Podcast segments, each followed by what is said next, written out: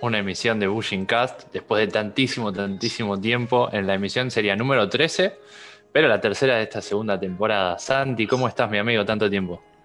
Mejor, mejor. La verdad que en este periodo de capítulo entre capítulo estuve así como complicado, pero ahora estoy mejor, por suerte. Recordemos que Santi superó el COVID.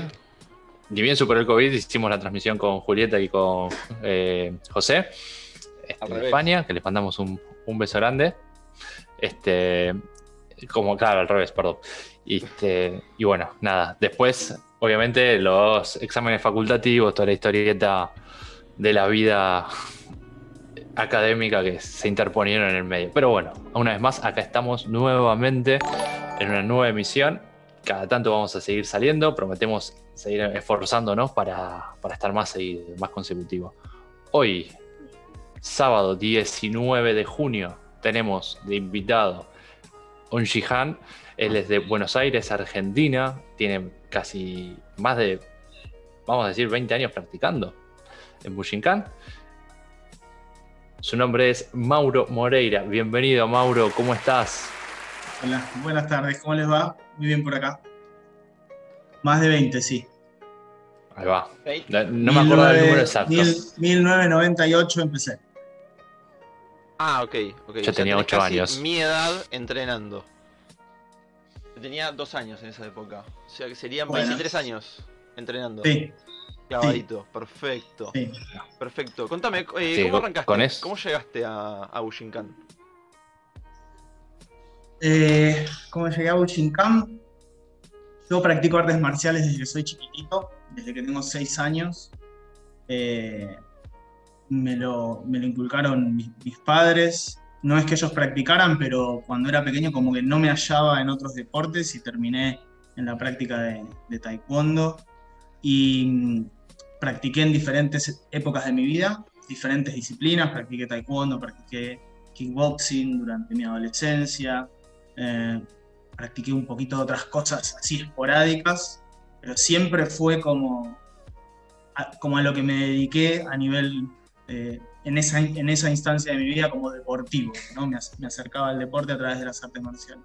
Y después cuando llegó mi adolescencia, eh, se empezó a poner como muy de moda el tema del manga, no sé si ustedes supieron que cuando yo era chico apenas veíamos Astro Boy, este, y alguna que otra cosa, Robotech, era, era lo que nos llegaba, pero después, más hacia mi adolescencia, hubo un boom eh, del manga, el anime, este, y me empecé como a interesar mucho en eso en ese momento, en, las historias de samuráis, de ninjas, eh, y yo ya, ya practicaba en esa, en, esa época otra disciplina.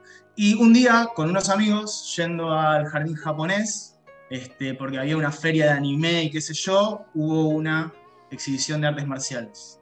Eh, y en esa exhibición de artes marciales estaba Daniel Hernández, eh, con todos sus alumnos.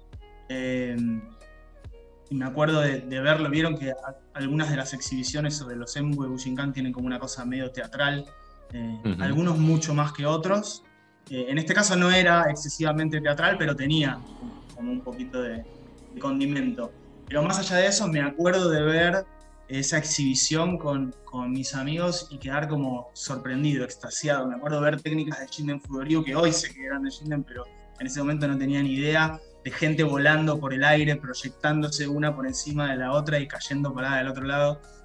Sacaban armas, lanzas, y dije, wow, esto es increíble. Era otro nivel, para mí era otro nivel. Quedé como eh, impresionadísimo por eso. Y empecé a buscar, empecé a seguir, este, a tratar de entender qué era, qué era esa disciplina. Eh, nos habíamos llevado un folletito y, y, después en esa época había algunos programas de artes marciales que salían al aire. Hoy ya creo que no hay casi ninguno, además los contenidos ahora son digitales, pero en esa época en el cable había. Eh, y también viendo esos, esos canales, eh, esos programas, Daniel Hernández aparecía haciendo publicidades de su dojo. Este, en uno de esos programas y ahí enganché, una vez enganché y, empecé como a seguir, empecé a investigarlo un poquitito más. Este, y me acuerdo de, ver entrevistas de él, qué sé yo. Después de buscar mucho, dije, yo, quiero entrenar con, con, esta persona, yo quería entrenar con él, porque yo lo veía y me parecía increíble.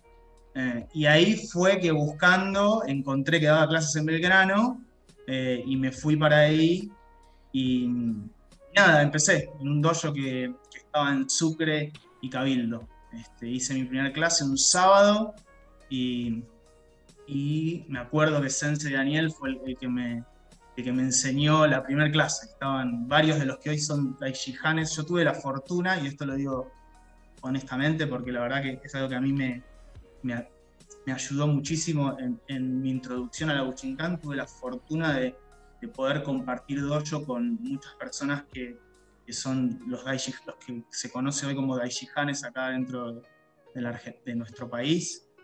Eh, que en esa época ellos eran cinturones negros, primeros danes, terceros danes, pero, pero eran todos unos tipos con un nivel técnico que en esa época era increíble, era increíble. Vos ibas al dojo y no, o sea, perdón, no sé si a alguno no le gustará lo que diga, pero no te perdonaban una, ¿entendés? Te hacían un japo y salías volando contra las paredes. Era un, era un desafío zarpado. Y vos imaginate empezar esa práctica con, tipos que, que tienen un, tenían un nivel muy alto en, esa instancia eh, y la exigencia era, era zarpada, ¿viste? Y aún así, que estaban, yo me acuerdo que, que fue ese Daniel el que me dio la primera la primera clase me enseñó a rodar y a hacer ukemis. Y nada, fue lo mismo, fue como decir, increíble. Eso que había visto en el jardín japonés lo, vi acá y ya no, no lo solté más. Lo viviste. Así fue que empecé.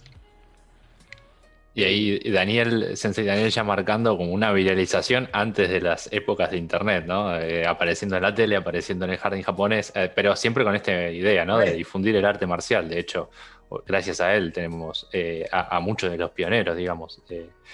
sí, sí. yo, la verdad, a, ese nivel, en esa época, yo te vuelvo a decir, en esa época yo llegué a ese dojo, tuve esa fortuna, tuve la fortuna de entrenar con todos ellos y de, no estoy queriendo decir, no me estoy queriendo comparar, ni estoy queriendo bajo ningún punto de vista decir algo parecido. Yo era un pibito que recién empezaba, no entendía nada, ellos tenían años de, práctica, ¿sí?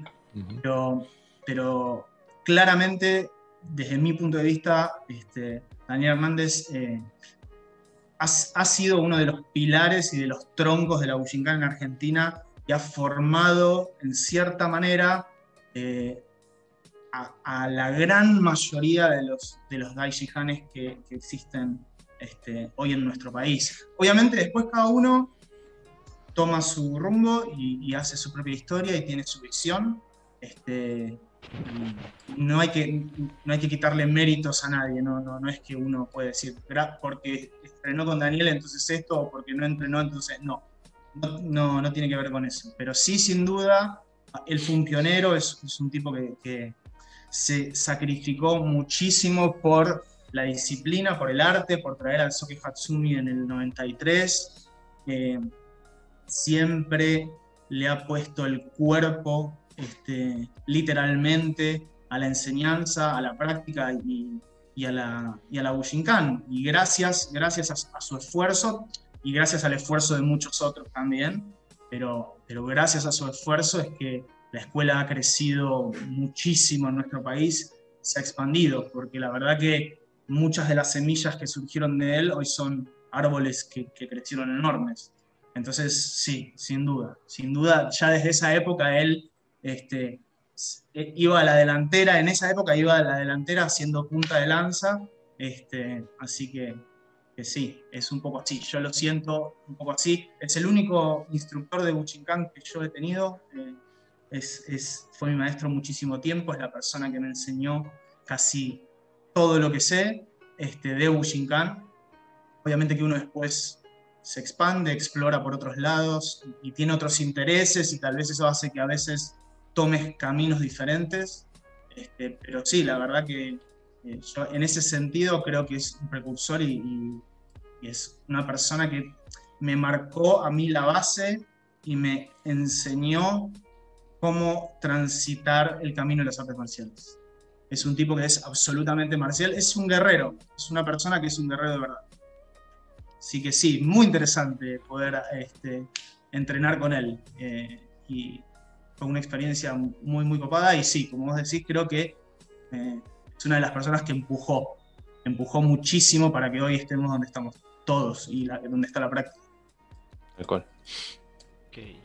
Ahí vamos a meter una pequeña pausa en la historia y vamos a avanzar a el 2020-2021 y cómo ha sido un salto temporal. Sí, vamos a, claro.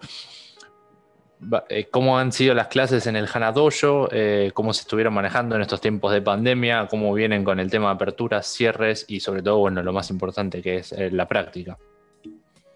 Bueno, en el dojo en donde yo soy instructor, está en Caballito, en, en Alberti José María Moreno, en este momento por lo menos. cuando empezó la pandemia y el confinamiento, cortamos con las clases Em, en un principio me costó mucho tratar de entender eh, cómo podía llevar la práctica y la enseñanza al, ámbito digital. No me lo imaginaba. Siento que nuestra disciplina requiere tanto de un otro, de otro cuerpo, de otra voluntad, de otro que te comparta, que, no entendía, no entendía cómo podía llegar a continuar con, con la enseñanza de esa manera. Así que en un principio corté. Pero después esto, como nos ha pasado a todos, se ha extendido en el tiempo muchísimo más de lo que suponíamos. Em, y hubo que empezar como a adaptarse, a buscar la vuelta. Entonces traté de encontrar una manera de em, generar clases que permitieran mantener el ritmo y la aptitud física este, y no cortar el flujo de entrenamiento. Pero bueno, básicamente, la verdad, tengo que ser honesto, son clases físicas, aeróbicas, eh, apuntan a mejorar cuestiones muy básicas de la práctica y a tener mejor condición física. Entonces trato de mantenerme entrenando y enseñando de esa manera. Y ahora pareciera que se está como reabriendo, hubo una reapertura y volvimos al dojo, pero fue muy poco tiempo y después tuvimos que salir otra vez y ahora parece que se va a volver a abrir y vamos a empezar con las clases nuevamente. Pero la verdad, les soy honesto, me costó entender cómo Sí, igual. Mm. Pero igual, sobre todo, sostener el, estado físico no es poco y creo que es una de las cuestiones que a veces nos cuesta tener en Bushinkan, por lo menos, en líneas generales. Sí, sí, en ese sentido, la verdad que, por lo menos de la manera en la que yo entreno, para mí la práctica es física. Este, además de que es una práctica eh, que tiene muchísimos otros aspectos a tener en cuenta y, es compleja y es profunda. Eh, y no es solo una cuestión mecánica del cuerpo, pero para mí la práctica de artes marciales es una práctica física, 100% física. Creo que si uno quiere entrenar seriamente artes marciales, eh, tiene que entrenar eh, su capacidad aeróbica, sin duda. No existe no tener buena capacidad aeróbica. Eh, tiene que entrenarse muscularmente, es importante tener fuerza física concreta, hay que entrenar la elongación y eso también lleva mucho tiempo y dedicación, no es que por hacer 10 veces hacia abajo elongás. Y todas esas cosas a veces quedan relegadas en nuestra práctica, hay como, em, por lo menos por lo que se ve, porque tampoco he ido a miles de dojos a ver cómo enseña o entrena cada uno, pero uno por lo general ve que muchas de esas cosas están carentes en, muchos, en. Eh, y nada, me pareció que más allá de que es algo que yo hago en mi vida todos los días, yo entreno todos los días diferentes cosas, más allá de que dé clase o no de clase, yo entreno todos los días, eh, me pareció que era una buena oportunidad para seguir o, transmitirle eso a las personas que, entrenan ahí conmigo. Este, entonces le empezamos a meter a lo físico, prestarle atención lo que tal vez no le prestamos tanta atención durante las clases. Este, y que la verdad, cuando lo, desde mi punto de vista, cuando lo haces y después volvés al dojo o cuando, lo, cuando es parte de tu práctica continua en el dojo, cambia muchísimo. Cambia muchísimo la habilidad, cambia muchísimo el resultado de la práctica.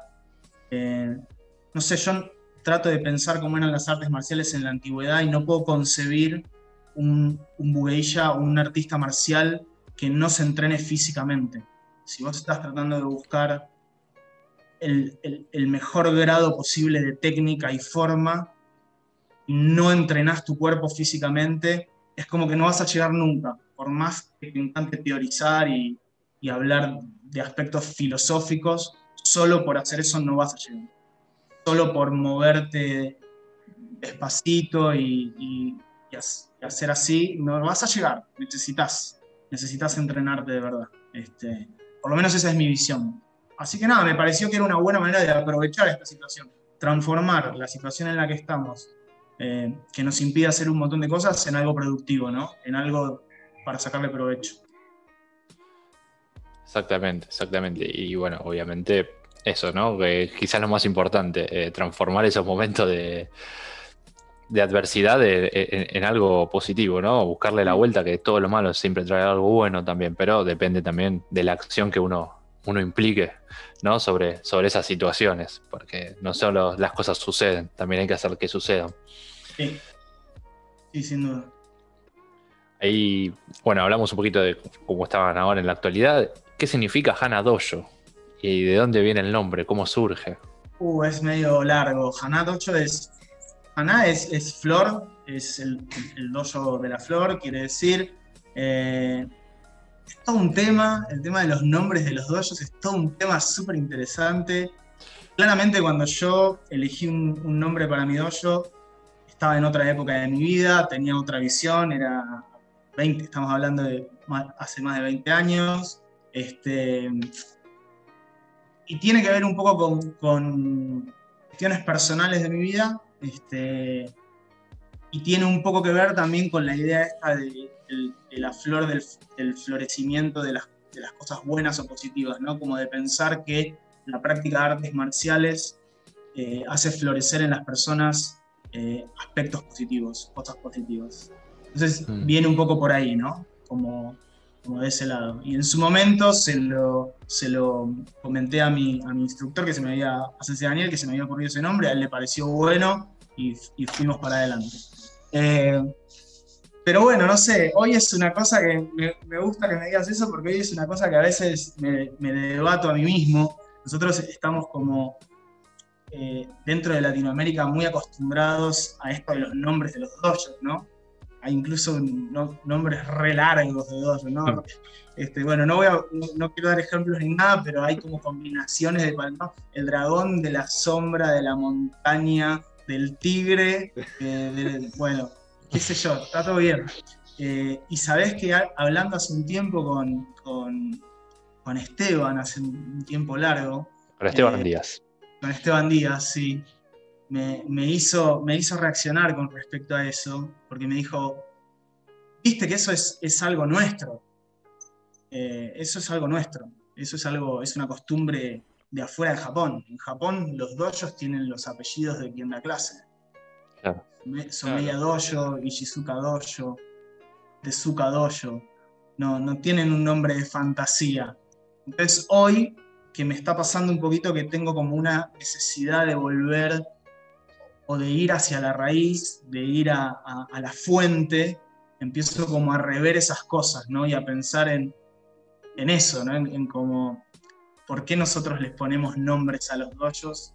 Cuando en realidad tal vez se tendría que llamar Moreira Dojo, mi dojo, si yo siguiera las formas tal cual hay que seguirlas, ¿no? Así que nada, me parece interesante. Yo estaría en problemas. ¿Cómo? Yo tengo superadas las dificultades técnicas obvias propias de perder la actividad física. Estamos eh, hablando de la falta de práctica, ahí tenés. Ahí está. Eh, acá se ven las consecuencias. Bien. No, que yo estaba, tirando la humorada de que el apellido López eh, iba a estar en conflicto con mucha gente. Este, pero bueno, es cierto. Es cierto, es cierto que, que son pocos los nombres. De hecho, ahora que lo decís, no conozco nombres japoneses o de dojos de japoneses que tengan un nombre, digamos, un bautismo fuera de lo que es el nombre propio, ¿no? Claro, sí, o el lugar, o de la zona. Claro. Pasa que también suena bien, si lo decimos. Por ahí mi apellido y dojo no quedaría tan copado por ahí. Romualdi Dojo. ¿Por qué no? Sí, no, sé, qué sé yo. ¿eh? No, pero no sé, me parece que tiene que ver, por eso digo, tiene que ver con cuestiones culturales. Em, me parece que tiene que ver también con la aproximación que tenemos los occidentales hacia la práctica o hacia ciertas cosas que, hacemos. me parece que creo que tener el apellido de tu dojo habla de esa persona, ¿no? De la responsabilidad que esa persona tiene sobre ese lugar. Y nosotros a veces ponerle nombre de fantasía estamos como más acostumbrados a, una cuestión más occidental, que tiene que ver a veces con el marketing, con, con flashear cosas de medio que nos gusta, no sé. Es más una cuestión cultural, me parece, pero, pero me, me pasa hoy eso, que 20 años después me replanteo por qué algunas de las cosas las hago como las hago y, me surge esa necesidad o, ese querer mirar un poco más hacia la fuente para ver cómo se hace ahí.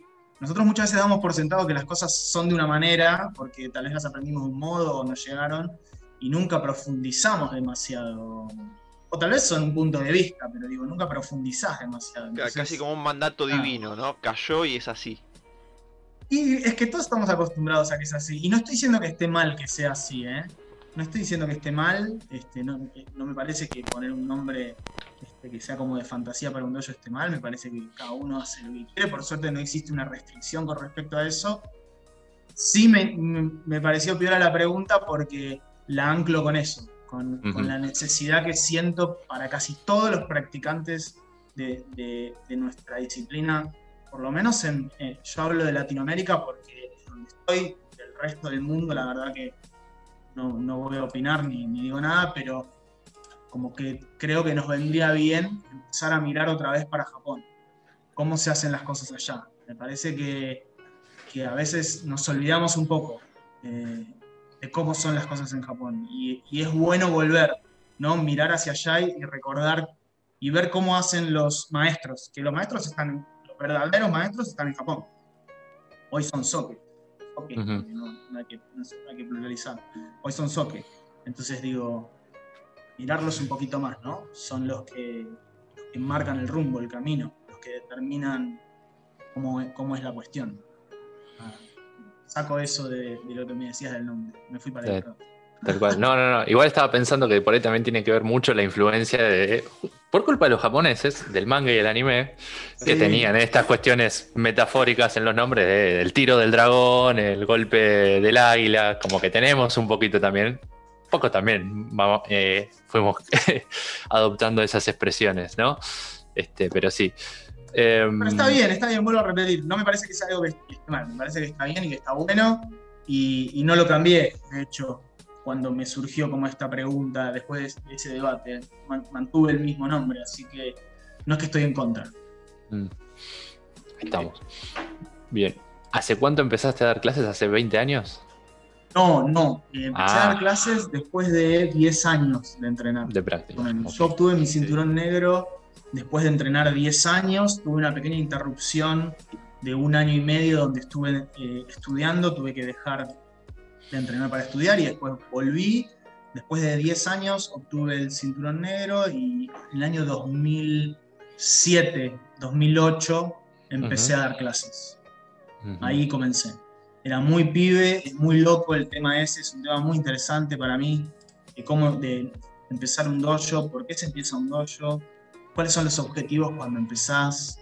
Viste, yo era, era mucho más joven, digo, tenía otras intenciones, otros objetivos. Es muy loco, ¿no? De golpe ponerte al, frente de, una clase y empezar a, explicarle a otros lo que eso genera en vos como persona, en qué lugar te pone, mm. acostumbra que haya otros que medio que dependen de vos en algunos puntos, que te toman como referencia.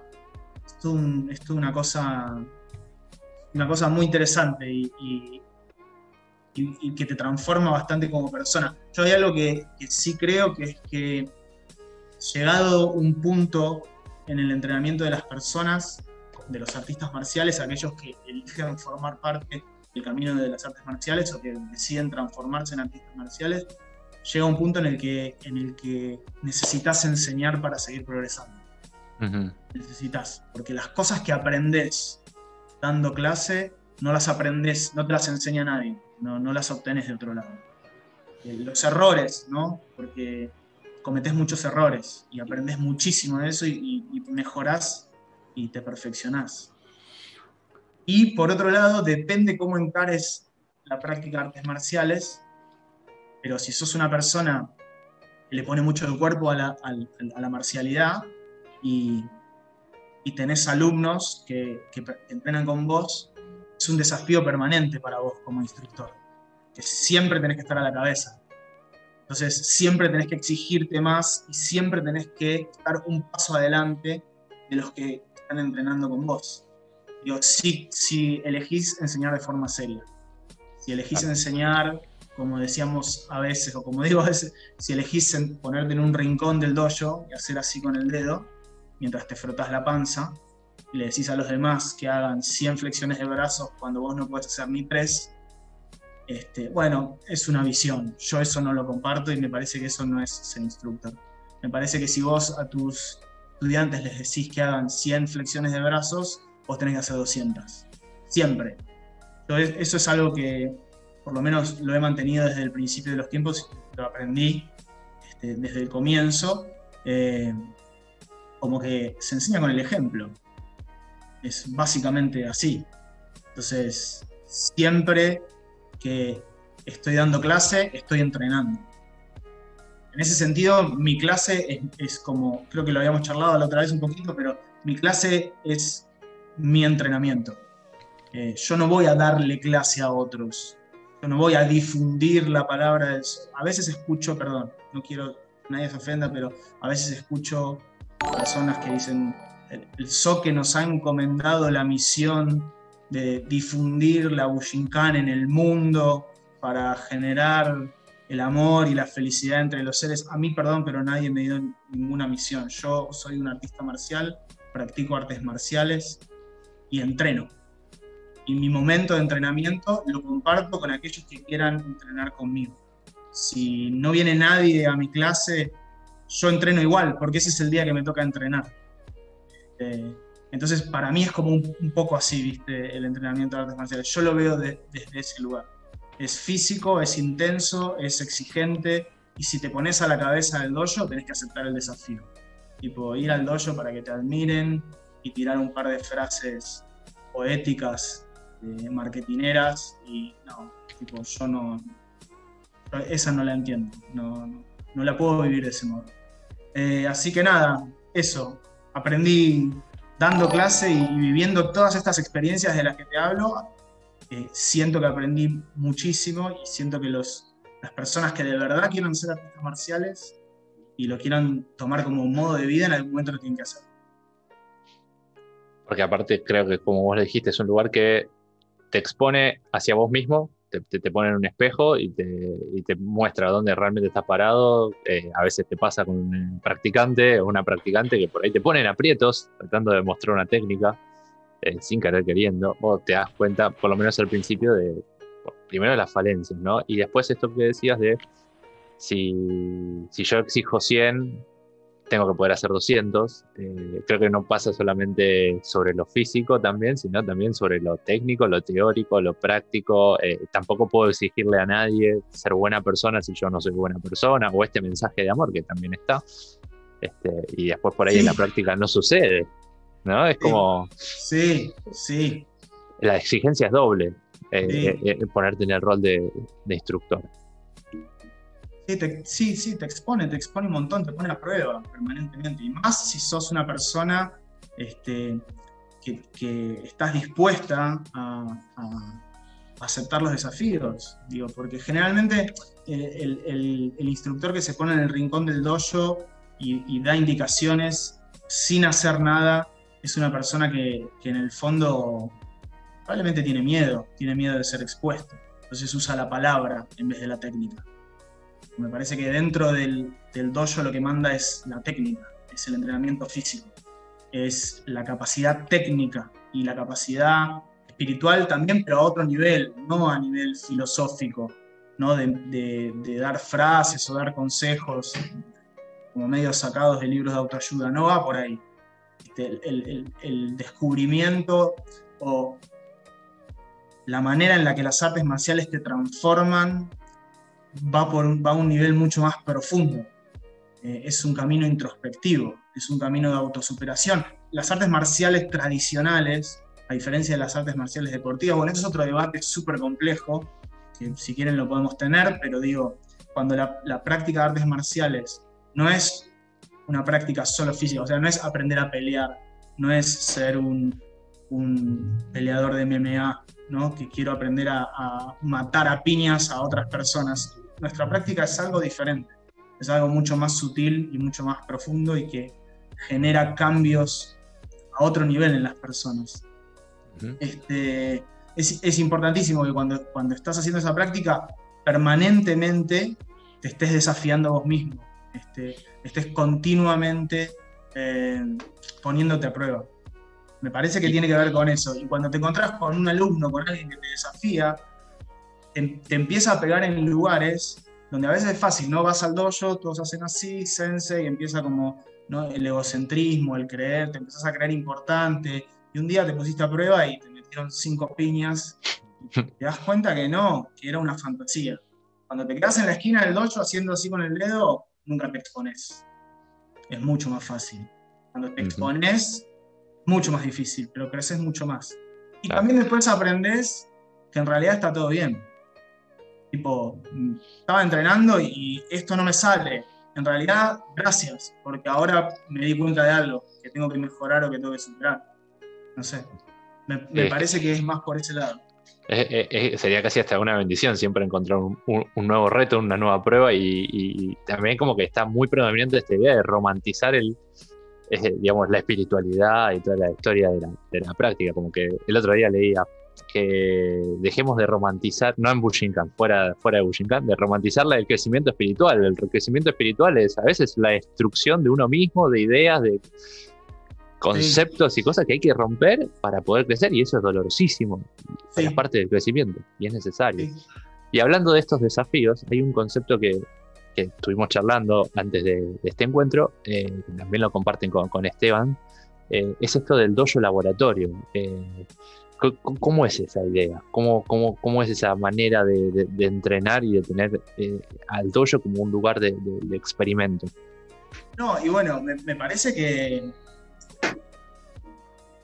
por lo menos es la, manera en la que yo encaro la práctica y me parece que es la manera en la que los, artistas marciales este, encaran sus prácticas. Me parece que la, práctica tiene por un lado el costado técnico, que uno lo tiene que aprender a la, perfección y que lleva muchísimos, muchísimos, muchísimos años de, de desarrollo.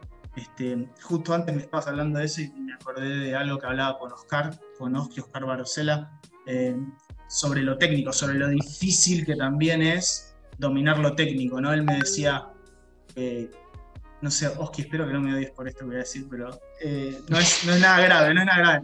Voy a revelar una charla que tendré, él me decía, yo a veces practico el, el Ichimon Shinokamae y siento que no me sale bien. No me sale bien y, y vos decís, pero loco, vos, ¿entendés? Estás allá este, entrenando con, con, con Ishizuka Sensei y es como, y tantos años de entrenamiento, Oski y yo empezamos más o menos en, en el mismo tiempo, ¿no? Entonces, me parece que eso es mentalidad de artista marcial, ¿no? Como 20 años o más de 20 años de practicar algo que muchas personas lo dan como, ah, sí, es así, ya está, y seguir encontrando cosas para aprender. Entonces, por un lado tenés eso, como todo lo técnico, el bloque técnico, que te va a llevar toda la vida y nunca lo vas a terminar de aprender, porque la práctica de artes marciales es infinita, no termina nunca.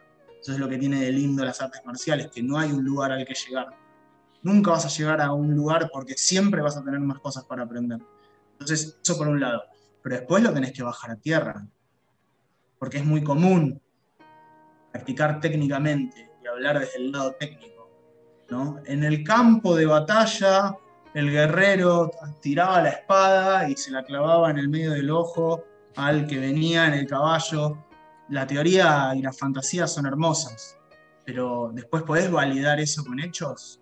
O eso que estás diciendo y que estás teorizando, ¿es real o es una fantasía? Entonces, me parece que ahí es donde tenés que volverte terrenal y bajar a tierra y empezar a experimentar. ¿no? Entonces, agarrar las técnicas y llevarlas a un plano de la experimentación pura. Realmente. Sí, o el, vamos a practicar un motivaku. Bueno, y lo podés aplicar en una situación de combate libre, ¿sos capaz de hacerlo? Porque si no, le estuviste durante horas explicando a alguien que tenía que hacer algo que después en realidad no es posible. Si no practicás si es posible, si no experimentás, va a ser imposible que llegues a esa conclusión. Digo, la otra vez hablábamos de que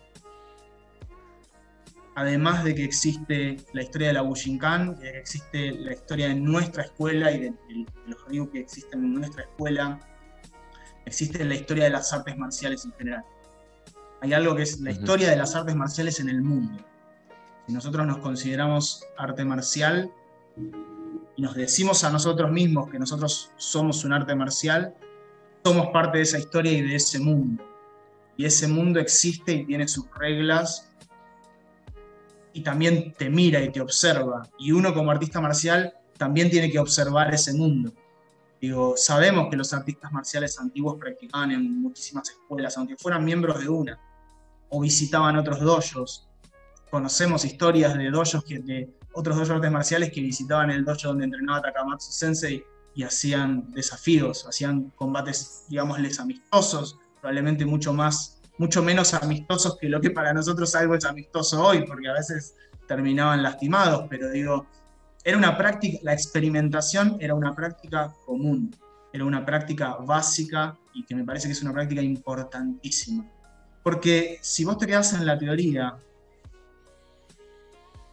primero que es más fácil, primero que es mucho más fácil y es, ah, bueno, esto es así, esto funciona. Y me quedo solo con eso.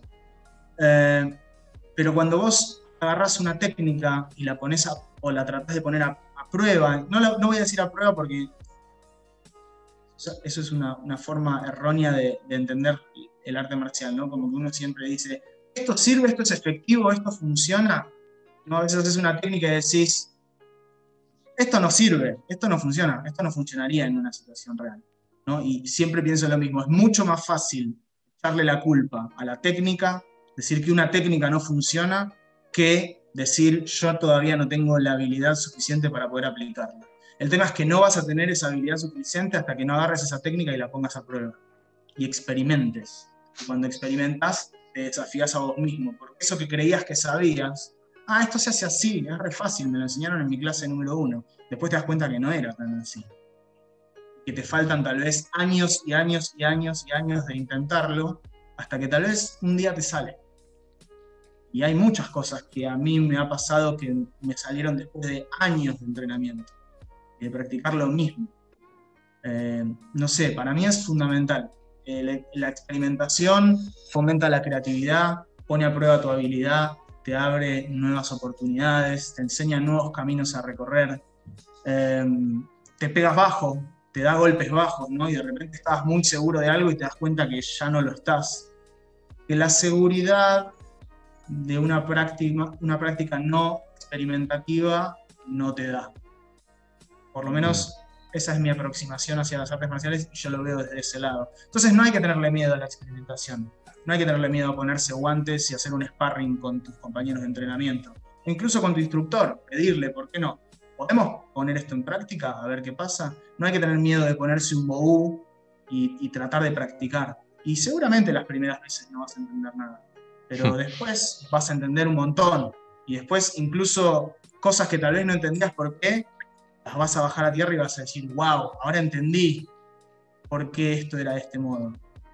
Me pasó una vez, te voy a dar un ejemplo chiquitito de algo que yo lo veo por lo menos de esa manera, y después lo charlé con otras, otros practicantes, llegamos a la misma conclusión. Hay dos maneras generalmente de utilizar los pies a la hora de eh, combatir con un sable, ¿no? Eh, está como la, postura erguida, más parecida a la postura que podemos ver hoy en el, deporte de kendo, que es otra cosa, no estoy diciendo que el, kendo sea artes marciales antiguas, pero está como esa postura, y por ejemplo nuestra postura es mucho más baja, y es mucho más, ¿no? Con las piernas abiertas y, con una base mucho más sólida. Y mm, yo practiqué un poco de, de kendo, este, es algo que, he hecho. No, no, tengo graduación ni nada, soy apenas un, casi visitante de dojos, de un dojo de kendo cada tanto. Este, y aprendí también como, como esa otra manera distinta de utilizar es, o por lo menos la conozco, no sé si la aprendí. Em, Y una vez me pasó en un seminario que estaba dando Daniel Hernández, que estábamos entrando en el campo, y se largó a llover. Se embarró, se embarró muchísimo todo, poníamos las patas en el piso y se te metía la pata en el barro. Y yo era rápido, en esa época era rápido y estaba acostumbrado a tener un, movimiento como veloz de, de, de, de kenjutsu, de, pero me gustaría decirle como kenjutsu de salón, por el simple hecho de decir que es kenjutsu en una, en una plataforma firme, ¿no? en un suelo de madera o en un suelo de losa. Y ahí me di cuenta la importancia de un kamae bajo en un campo de batalla. Porque en cuanto quise dar un paso así, salí volando y me caí de espaldas. Si vos no tenías la postura súper baja, no podías dar ni un solo paso. no podías practicar las técnicas, te ibas, no podías mantener el equilibrio.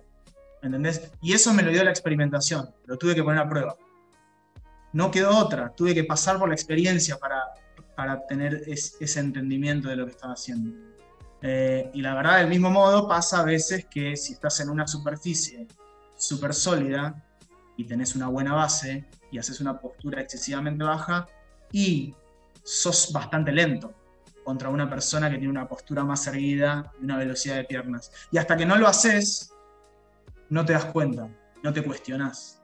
Entonces, a veces es necesario ponerte a prueba y experimentar. Me parece que de la experimentación es desde donde nace gran parte del crecimiento del artista marcial y sobre todo algo que es muy importante para mí en todo artista marcial, que es tener los pies en la tierra, no fantasear, no imaginar cosas que no son reales, porque es peligrosísimo eso para mí. Eso es algo muy peligroso que pasa en muchas prácticas de artes marciales y pasa mucho también en nuestra práctica de artes marciales, por lo menos hablo de Latinoamérica, eh, que se fantasea demasiado, se fantasea demasiado.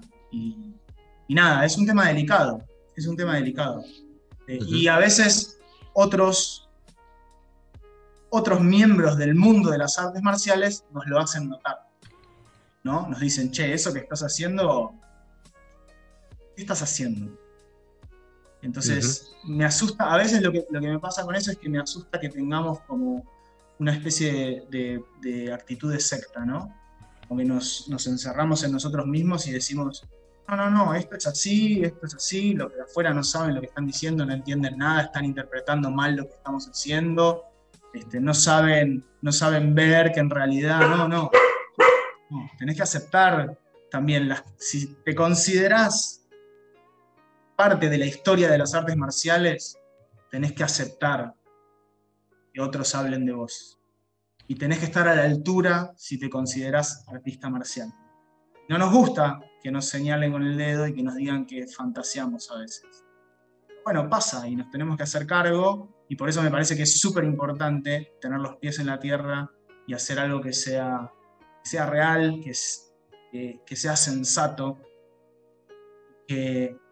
y, que también cuide eh, la, la, imagen de la escuela a la que pertenecemos. Me parece que no es menor. Me parece que si sos instructor y estás al frente de una enseñanza y hablas en nombre de una escuela, eh, es importantísimo lo que haces, no puedes hacer cualquier cosa, tenés que estar a la altura.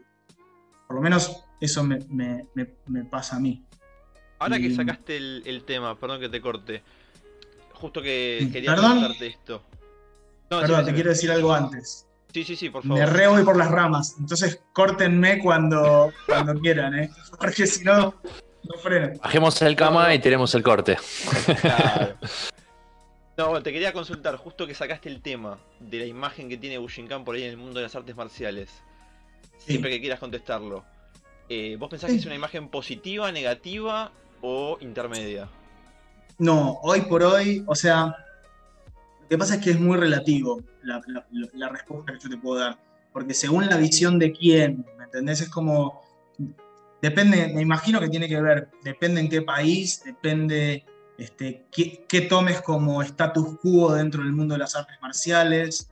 Tendríamos que hablar de muchas cosas para poder hablar de eso. Digamos, em, en general, a mí lo que me sucede, desde mi punto de vista personal, eh, es que si yo busco cosas en Internet, que es el acceso al que todos tenemos o al que la mayor parte de las personas tenemos, y generalmente no me encuentro con cosas que me satisfagan.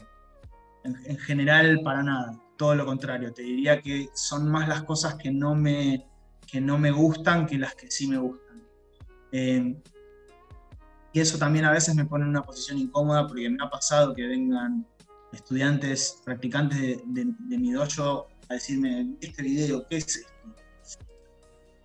Yo medio que, ¿me entendés? la verdad me jode un poco tener que, responder por otros que eligen otra cosa. Eh, mm. Entonces, en general, no, me parece que hay mucha falta de compromiso con el entrenamiento, muchísima falta de compromiso y me parece que muchas personas le han encontrado la vuelta comercial y, lo usan como modo de vida para sacar provecho, porque tienen egos pequeños y les encanta estar rodeados de gente que los admiren, porque nada, por, diferentes... Le, buscan otra vuelta, pero en general, no sé, ¿viste? Es complicado, pero sí también hay, sí también hay muchos representantes muy buenos de nuestra escuela. Y otra cosa que quiero decir es, porque si no pareciera como que estoy hablando de, cuando hablo de las personas que no se toman seriamente la práctica de artes marciales, quiero aclarar que no es algo propio de Bushinkan, es algo propio de la sociedad moderna. Digo, pasa en Bushinkan y pasa en todas las escuelas y los estilos de artes marciales que existen. No es que, digo, gente buena y gente mala hay en el mundo. Gente que hace las cosas bien y las cosas mal hay en el mundo. No es que por ser Bushinkan es así. Pero existe en nuestra escuela como una libertad muy grande. Por suerte existe esa libertad. Creo que esa libertad tiene que ser tomada con muchísima responsabilidad y a veces no es tomada con esa responsabilidad. Y eso a veces me preocupa un poquito. Eh, la verdad te tengo que ser honesto, sí. Y esa creo que es la palabra clave, ¿no? De, si vos vas a exponerte como instructor, exponer tu práctica y ponerla en juego frente a diferentes variantes, como puede ser el terreno, un practicante, otra arte marcial, esa mixtura, eh, exponer tu práctica, ¿no? Todo lo que en teoría tenés. Eh, la palabra clave es esa, de llevarla con responsabilidad, porque sucede, como bien dijiste, eh, por ahí pensar que ya lo sabes, porque ya te salió un par de veces con gente que ya conoces, ya está, ya sucedió, este, y después es todo lo contrario, este, y después pasa al revés, ¿no? Que cuando se te golpea el ego, cuando se te demuestra que todavía no lo sabes, eh, ¿qué vas a hacer con esa práctica? ¿Qué vas a, a partir de este punto crítico, de decir, saliste golpeado, saliste lastimado, no salió, tuviste que hacer otra cosa o recurrir a un parche, digamos, eh, un parche me refiero a un apósito, a una venda para solventar la situación, ¿no? Este, ¿Qué vas a hacer a partir de ahí? Creo que ese es eh, el, punto neurálgico, ¿no? De, eh, la responsabilidad con la que uno lleva las cosas. Hay, hay, dos puntos, hay dos puntos en esto. Yo creo que, o sea, para mí la, enseñanza y la práctica de artes marciales es algo muy, muy serio. Por algo que, que la otra vez no sé si lo, si lo charlamos, pero es lo, que, es lo que les decía antes, me parece hoy, un ratito antes hmm. Cuando uno va a entrenar artes marciales, una de las primeras preguntas es ¿por qué vas a entrenar artes marciales? ¿no? ¿Y para qué vas a entrenar artes marciales? Hay diferentes razones por las personas van y practican artes marciales. Eh, algunos buscan algo más espiritual, algunos buscan aprender a, el, autocontrol, la autodisciplina, aprender a ser perseverantes, otros quieren aprender a pelear simplemente, pero bien en el fondo de las artes marciales, en realidad lo que uno está aprendiendo es a mantenerse vivo. Es lo que les decía antes, es como, ¿cuál es la última barrera que un ser humano puede, puede tolerar? La barrera física. ¿Qué quiero decir con esto? Si vos, uno puede bancarse que lo insulten, que lo maltraten, que tengan actitudes eh, jodidas con vos, lo que ningún ser humano tolera es eh, el daño físico. Es pasar la materia. La, materia me refiero al cuerpo, la carne, ¿no? Cuando una persona te quiere hacer daño físico, quiere lastimar o destruir, ahí es tu vida o la del otro, digamos. Eh, siempre que, obviamente hay situaciones, ¿no? Una cosa es que haya un loquito que te quiere pegar otra pinga, otra cosa es que alguien te quiera asesinar. Pero a lo que voy es desde un punto, si lo analizamos medio teóricamente. Eso es lo que nadie tolera. Nadie se va a dejar lastimar cruzado de brazos porque sí, ¿no? Y ahí aparece algo que es muy primario, que es la necesidad de la supervivencia, ¿no? Poder defenderse a uno mismo, ser capaz de sobrevivir. Eh, y ahí hay algo en juego que es muy, muy, muy delicado. No es un chiste eso. ¿Entendés? Y vos como instructor tenés una obligación tremenda ahí. A veces me parece que algunos instructores no son conscientes de lo que están haciendo o de lo que están enseñando. Si vos a un estudiante, a un practicante de tu dojo, le enseñás fantasías, le enseñás cosas que no tienen asidero con la realidad, y esa persona, porque confía en vos, lo acepta como real, y el día de mañana tiene una situación en la que tiene que defenderse, y porque cree que por hacer un movimiento X va a defender su vida, y va confiado de que vos le enseñaste eso, y esa persona puede estar en serio riesgo. Y lo que a esa persona le pase, tu responsabilidad como instructor. Entonces, es muy importante que cuando sos instructor y enseñás, pongas también a las personas que enseñan con vos prueba. Las hagas que esas personas confronten su saber con una situación lo más real posible porque no estamos hablando de, una pavadita. ¿Me explico? Estamos hablando de, preservar la integridad. Y eso es muy, muy importante. Eh, no es para tomarlo así a la ligera.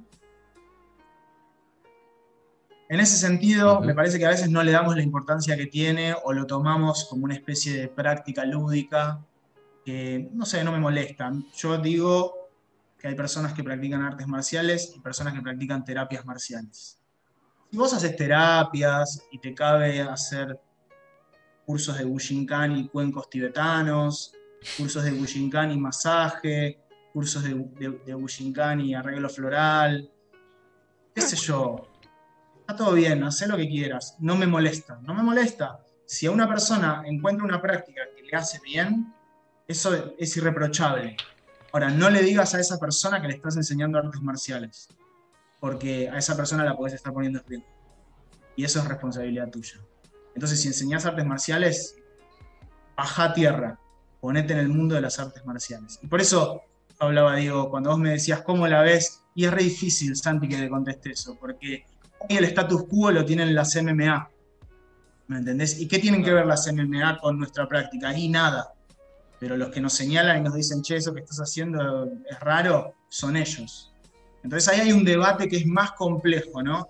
¿Aceptamos que, aceptamos que el status quo nos diga que lo que nosotros hacemos está mal? ¿O en realidad no nos interesa porque son, otra, son otra práctica distinta? ¿no? Tenemos objetivos diferentes. Eh, lo que yo sí creo que no se puede negar, y esto es algo que creo y lo he charlado con muchos amigos que practican artes marciales, es que hace poco hubo un evento en, la historia de las artes marciales que sucedió y es lo que transformó las artes marciales y le dio inicio a lo que hoy conocemos como artes marciales mixtas, que es que la, la familia Gracie en una época desafió a todos los estilos tradicionales, entre comillas, de artes marciales, porque generalmente esos estilos tradicionales que aceptaban participar de esos desafíos eran más artes marciales modernas que artes marciales antiguas como la nuestra, que es un arte marcial antigua, es otra cosa. Eh, pero sucedió que la familia Gracie desafió a, lo que en ese momento era el status quo y, le dio un cimbronazo al, al, mundo de las artes marciales. Los confrontó a que se dieran cuenta de que muchos estilos de artes marciales se habían encerrado dentro de su propia burbuja y habían determinado su propio sistema de reglas y de lógica marcial, y al enfrentarse con una persona que tenía una lógica distinta, nada de lo que hacían era de utilidad, no servía, no era efectivo. Eso dio pie a que las artes marciales tradicionales o más antiguas dejaran de ser populares y se empezaron a popularizar el vale todo, las artes marciales mixtas y lo que hoy es el status quo de las artes marciales. Que a nivel tal vez filosófico o a nivel valores, yo no, lo comparto, no, no, realmente me parece que algunas de esas prácticas son, no sé, son arcaicas. La verdad que estar entrenando, tirar a un tipo al piso y, pegarle en la sien con el, llenarlo de piñas para después pararte, golpearte el pecho y que la gente te aplauda, me parece un retroceso evolutivo. Digo, me parece que las artes marciales apuntan a otra cosa. Apuntan a, evolucionar como, como, personas, no a, volverse seres prehistóricos. Pero eso sucedió y eso no lo podemos negar. Nosotros decimos que somos un arte marcial, somos parte de esa historia. Y no podemos cerrar los ojos y decir, no, eso es todo mentira, no importa, nosotros no somos un deporte, ellos no entienden lo que hacemos. Hay un planteo que sucedió y que es práctica. ¿La podés llevar a una situación real? ¿Podés experimentar con tu práctica? ¿La podés poner a prueba o no? En cada uno pensar qué es lo que hace y cómo quiere encarar esa práctica. Yo creo que si te consideras arte marcial, no puedes negar la historia de las artes marciales. no puedes negar que eso pasó. Me parece que es un tipo de mentalidad que no, que no está bien, no puedes encarar las artes marciales por ahí sos artista marcial. Si haces terapias marciales y vas para por otro lado, y la tuya es vender libritos y vender remeritas y que vengan al día de tu cumpleaños y te, traigan cositas, hacelo, está todo bien. Eh, para mí no, no es por ahí. Yo creo que no es por ahí y me, da un poquito de miedo que, que nos volvamos muy sectarios, porque nos vamos a enseguecer ¿no? Es como, no, no, no, no está pasando, no está pasando, ¿no? Solo miremos adentro. Mm, parece que un artista marcial no es así, no, mm. no funciona de ese modo. y con esa, eso me pasa. Y con esa reflexión nos vamos a ir a dos minutitos de pausa y ya inmediatamente la estamos siguiendo. Ahí estamos, recapitulando un poco. Eh, volvemos a remarcar la palabra responsabilidad y también lo importante que bajo esa responsabilidad de experimentar con, distintas artes marciales, distintos eh, recién estábamos hablando un poquito fuera del aire eh, eso, este, para no caer en un autoengaño, no transformarnos en una secta, eh, porque aparte es imposible separarnos del mundo, es, literalmente es imposible, por más que existan fronteras que también son ficticias, son creaciones humanas, eh, es importante tampoco como practicantes nos hagamos nuestras propias fronteras, ¿no? Porque también hay una diferencia entre lo que es la práctica colectiva y la práctica eh, en uno mismo, ¿no? Y ahí un poco viene esta pregunta, eh, que es, ¿cómo, ha sido hasta ahora tu Muya yu tu, tu, práctica con, contra, contra que se entienda, otras artes marciales o compartiendo otras artes marciales? Bueno, yo en ese sentido tengo como eh, una visión de, la, práctica un poco más abierta. Yo, si bien el arte marcial que yo practico es, es este, y eso es, así, eh, por cómo fue mi historia, practiqué otras artes marciales eh, y estoy como acostumbrado a, eso. Me, parece que, me parece que abrir el abanico es, positivo. Incluso en tiempos antiguos era muy común tratar de entender, dentro de la lógica de los tiempos antiguos, ¿no? Tratar de entender cómo combatía tu enemigo, tratar de aprender lo que tu enemigo sabía e incorporarlo a tu saber. Era una forma de, también poder contrarrestarlo y hacer crecer tu propio saber. Yo creo que uno como, como, como artista marcial tiene, tiene, que, tiene que tener la cabeza abierta, tiene que darse la posibilidad de, absorber permanentemente cosas nuevas que te van a ayudar a replantearte tu propia práctica. Como yo practiqué eh, otras disciplinas, kickboxing, este, como les decía en otra época, practiqué taekwondo, practiqué un poco de kendo, eh, como que al tener ese saber era como innegable la, necesidad de hacer un contraste entre lo que practico y las otras cosas que practiqué, en, cierta forma, ¿no? me pasaba muchas veces de estar practicando algo y decir, pero yo esto ya lo practiqué en otro contexto, sería imposible lo que estoy haciendo. Eh, entonces, en ese sentido, me parece que está bueno como repensarlo, porque si algo no está saliendo o lo consideras imposible, como decía antes, lo más probable no es que sea imposible, sino que vos no sos capaz de hacerlo. Eh, y después está la práctica para eso, ¿no? Para darte un baño de realidad, practicar otras cosas para darte un baño de realidad. Pero después también puedes practicar para poner en contexto. Puedes practicar, en, si vos te consideras artista marcial, más allá de ser miembro de X, de una u otra escuela, ser un artista marcial es, es una decisión de vida, es algo que uno incorpora a su vida como, como hábito. Como decíamos antes, para mí, la práctica de artes marciales, elijas la que elijas, es igual que respirar, es igual que comer y es, es igual que dormir. Es, es, algo que pasa a ser parte de tu vida, no es una actividad que haces parte. ¿sí? Entonces, cuando vos elegís o aspirás a ser un artista marcial, y es inevitable que, que abras tu, tu, cabeza y te intereses por otras artes marciales, porque cualquier arte marcial que vos practiques, cualquier riuja del que querramos hablar existía en un contexto. Y, en ese, y, existía, y esa escuela era lo que era porque precisamente no era lo que eran los otros.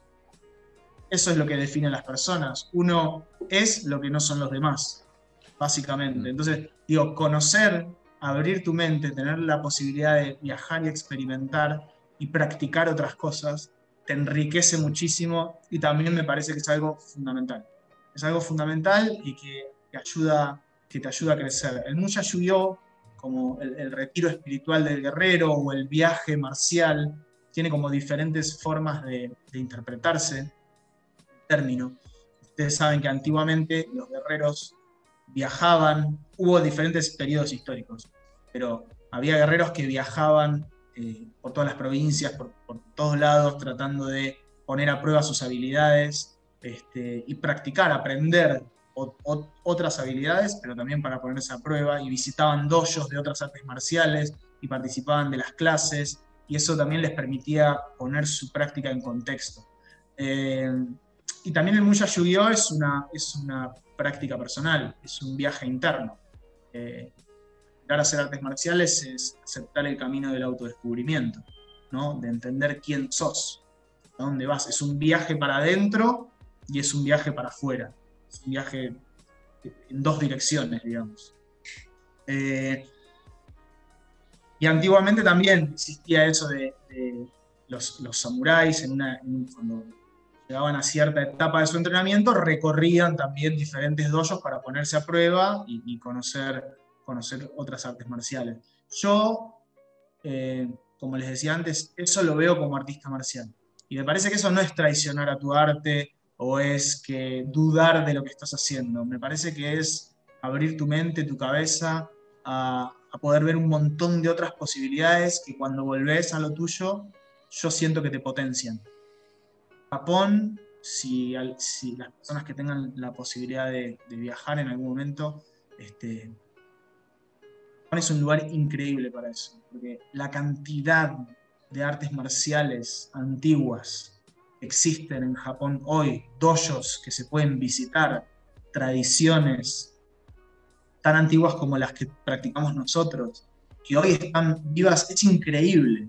Realmente yo cuando tuve la, oportunidad de, viajar, eh, hice otras prácticas, además de, la práctica de, de Bushinkan Dojo, fui a practicar a otros lugares, practiqué en Nara, eh, en una escuela de lanza que se llama Hosoin Ryu, practiqué en Tokio, en una escuela este, se llama Tenen Richin Ryu, que es una escuela que se especializa en la práctica de Ken o Ken, que es algo que a mí me interesa mucho, que básicamente es el combate con, armaduras utilizando un bogu, unas protecciones y sables, es el combate libre con sables.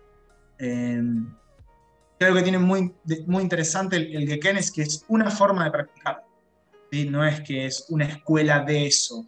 La escuela es una escuela de Kenjutsu que utiliza el Geken como forma de práctica o el Gekiken. Eh, eso vos lo podés practicar en cualquier disciplina. Digo, podés practicar sable en, en Bushikan y hacer una práctica de Geken, ponerte protecciones y practicar. podés hacerlo si practicas Kung Fu también. ¿no? Podés agarrar tu estilo y ponerte simplemente una manera de entrenar. Eh, entonces visité esa escuela que se llama Tenenri Shinryu también eh, y tuve la, posibilidad de, practicar y me quedé con ganas de practicar muchísimas otras cosas más eh, que la verdad, vuelvo a decir, Japón, lo que tienen las artes marciales antiguas y tradicionales en Japón es que en general los japoneses no las practican. Entonces vos vas y te encontrás occidentales. Los, los jóvenes japoneses no están muy interesados en las, en las artes marciales tradicionales. Es como más nosotros los occidentales los que estamos interesados en eso. Entonces vos vas y te reciben y te permiten participar y obviamente si después querés practicar en serio, necesitas otro nivel de compromiso, necesitas hacer otras cosas para poder participar de esa práctica de forma regular. Eh, pero es increíble poder hacerlo. A mí, a mí me, sorprendió, me pareció una locura. Me pareció que además tuve la, suerte de que además de poder ir a la práctica de Walking Camp, pude ir a, esas otras escuelas y fue un ida y vuelta. Este, realmente me cambió la perspectiva de una manera impresionante.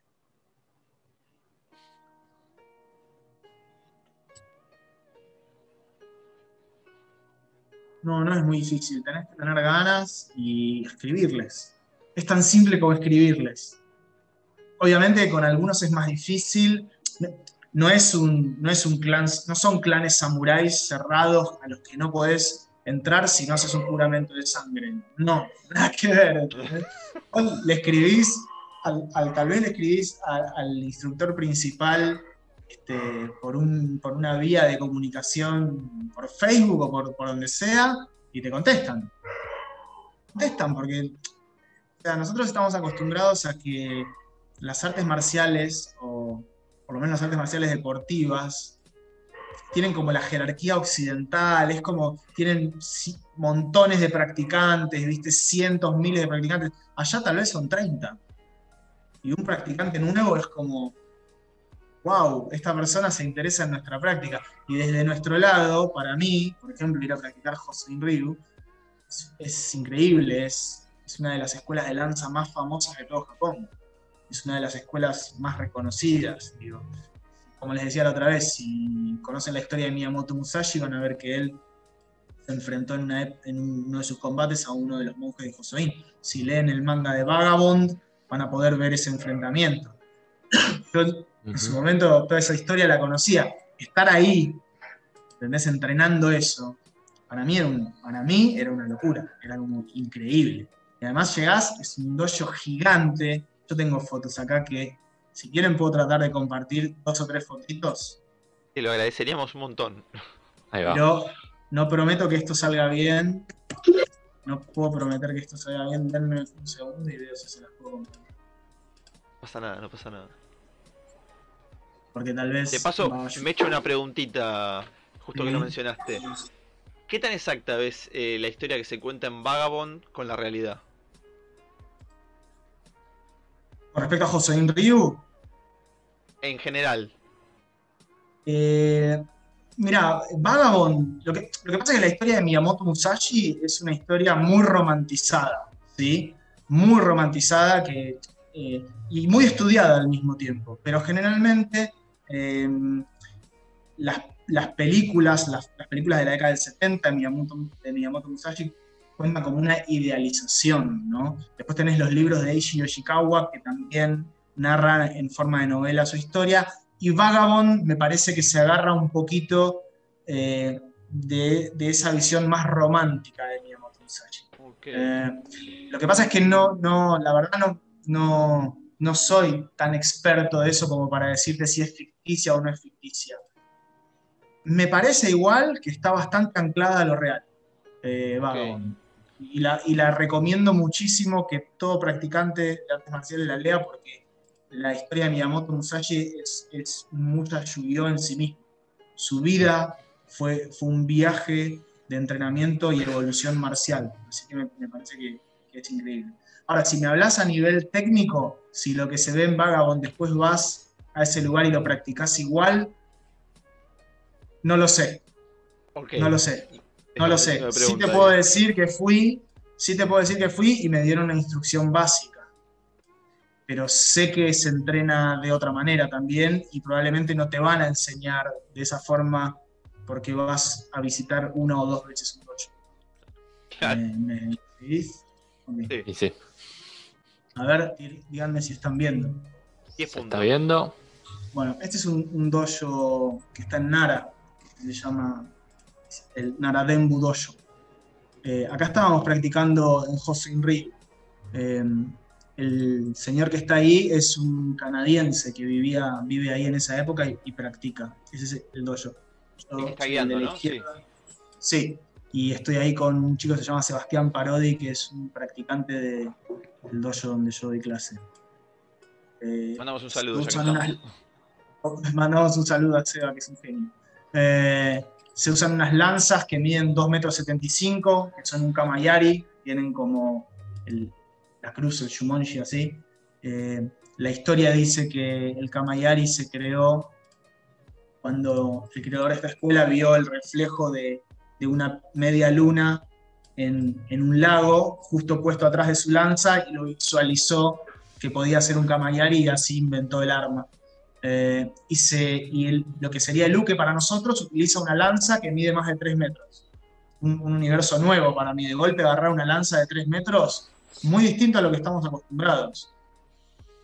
Pero por otro lado, encontré una cosa fantástica, que es que la postura de las piernas es muy parecida a la nuestra. Entonces ahí empezás a hacer conexiones y decís, wow, y, empezás a, a, tener un contexto. Lo que yo les decía antes, ¿no? Como poner en contexto. Bueno, ahí estamos entrenando con, con Seba, con las lanzas. Obviamente siempre, por más años de entrenamiento que tengas, si vas a entrenar a otro lugar con cinturón blanco, eso es fundamental. fundamental. básica. Fundamental. Es, está robando, robando grados en otras escuelas. Y esta es la otra escuela en la que, en la que entreno, que se llama Tenen Rishin Ryu, que es una que se hace práctica de Práctica libre de, esgrima sería. Ese, el que está acá se llama Kato, Kato Sensei, es el, encargado, el instructor principal de la escuela, ¿no? Y hay otro chico que se llama Sandro, que es un italiano. Este, así que hicimos unos doyos hermosos, divinos. Se los ve. Practican con unos bokuto así, súper super gruesos y pesados. Eh, nada, aprendiendo técnicas básicas como yo, tengo, como yo tenía una base y como yo la práctica de Ken la, vengo haciendo hace un tiempo, estuvo buenísimo porque la pude aprovechar mejor. Si nunca en tu vida hiciste combate libre con sables, es más difícil, ¿viste? Eh, es más difícil, porque primero tenés que aprenderte un ABC chiquitito que lo tenés que tener. La práctica de Ken es súper interesante porque es, a diferencia del Kendo, tiene una X cantidad de, ataques o lugares, puntos a donde se puede atacar, la práctica de Ken no tiene, no tiene límite. Vos podés atacar a cualquier parte del cuerpo, no hay eh, restricciones, y tampoco hay puntos. Vos podés atacar a cualquier parte del cuerpo, además podés proyectar, patear, golpear, sacarle el arma de las manos a tu oponente. Este, es una práctica absolutamente libre. Eh, y eso, otra vez, tener la posibilidad de practicar eso te abre un abanico de posibilidades.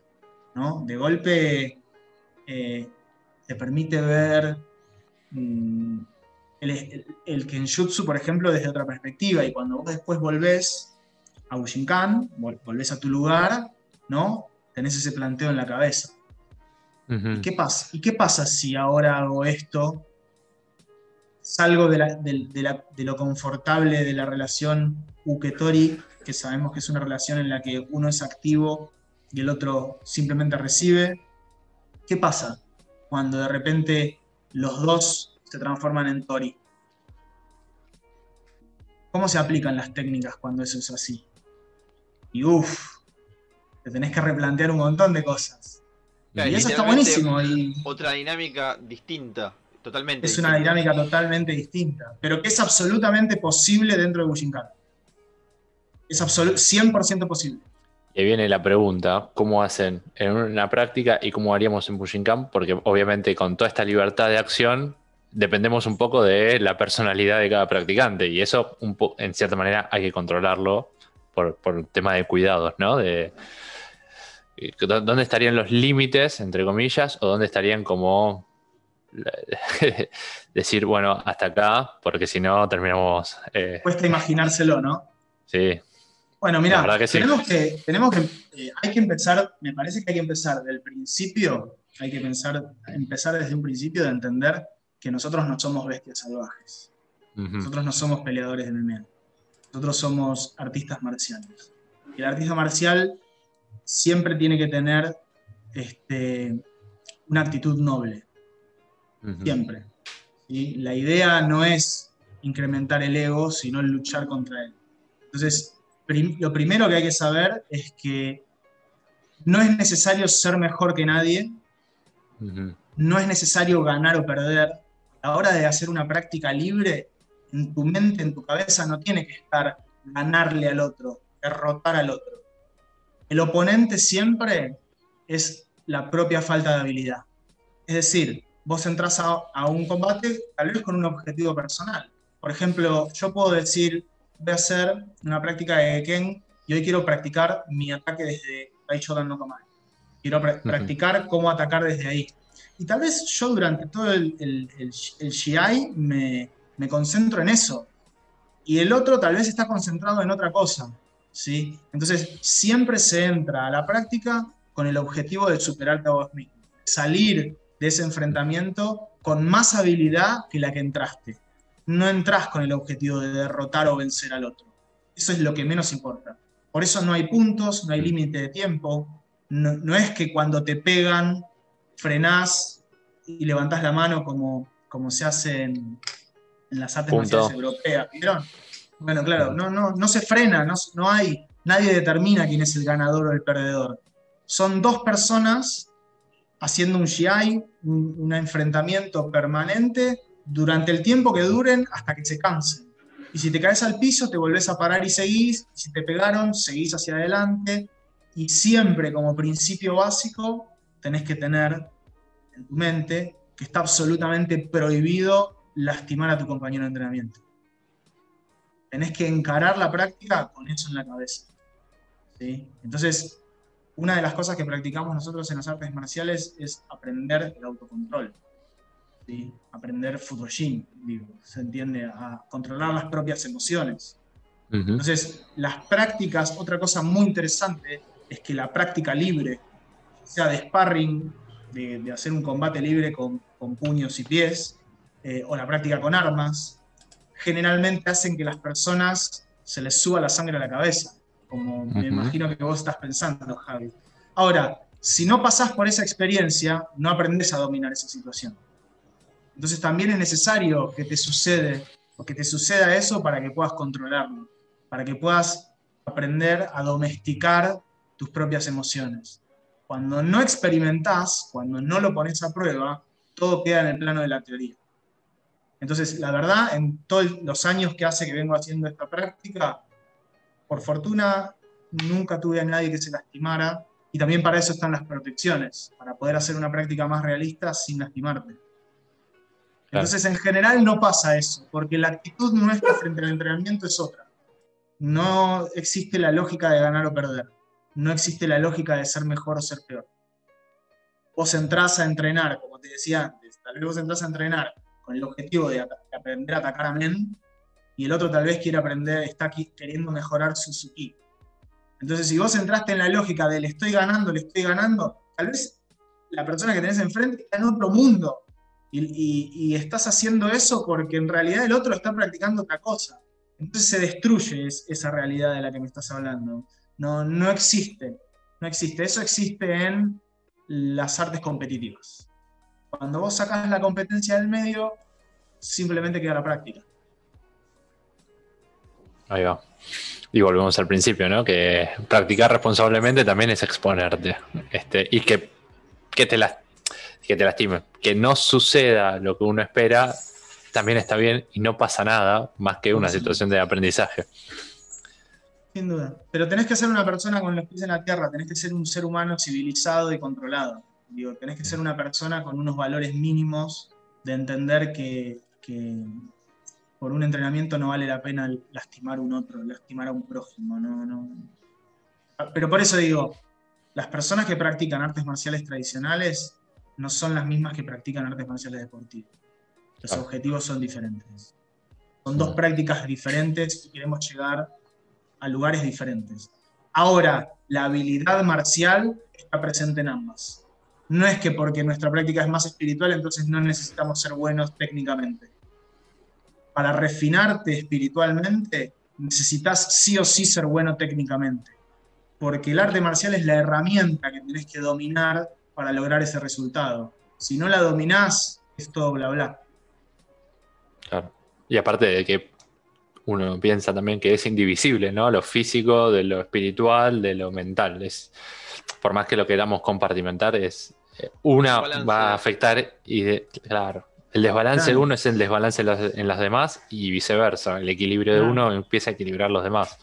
Cada uno en su situación, ¿no? Este, pero como que eh, ese Sanjin, digamos, ¿no? De ese, Tiene que estar. Hablando un poco de esto, ¿no? Y hablando ah, de, cómo también una persona debe entrar eh, eh, con esta forma de, entender, ¿no? la práctica. Como es un poco en el Hana Dojo, ¿no? Cómo, cómo, hace un estudiante o cómo son cómo son, no, como mejor dicho, cómo se practican ahí en el, en el Hana Dojo, ¿no? Como se va armando.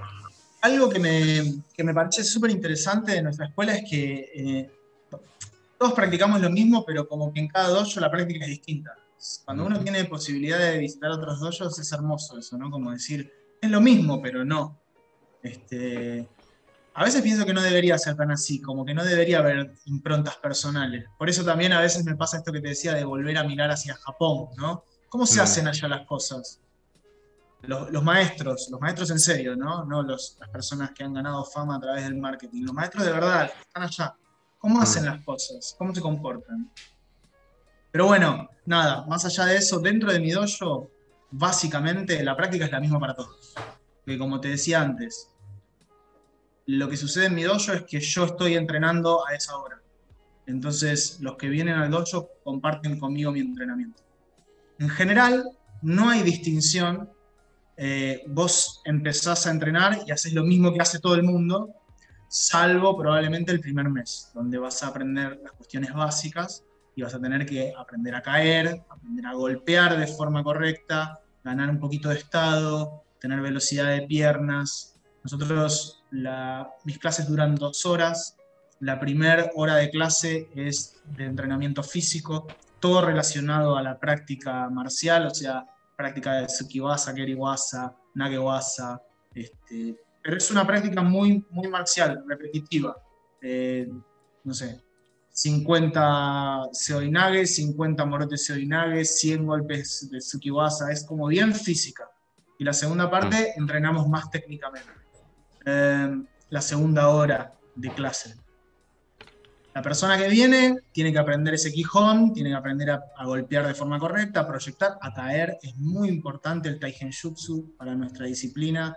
No podés, tenés que saber caer al piso, tenés que saber absorber las técnicas, porque también es importante entender que uno como uke tiene una responsabilidad para con Tori.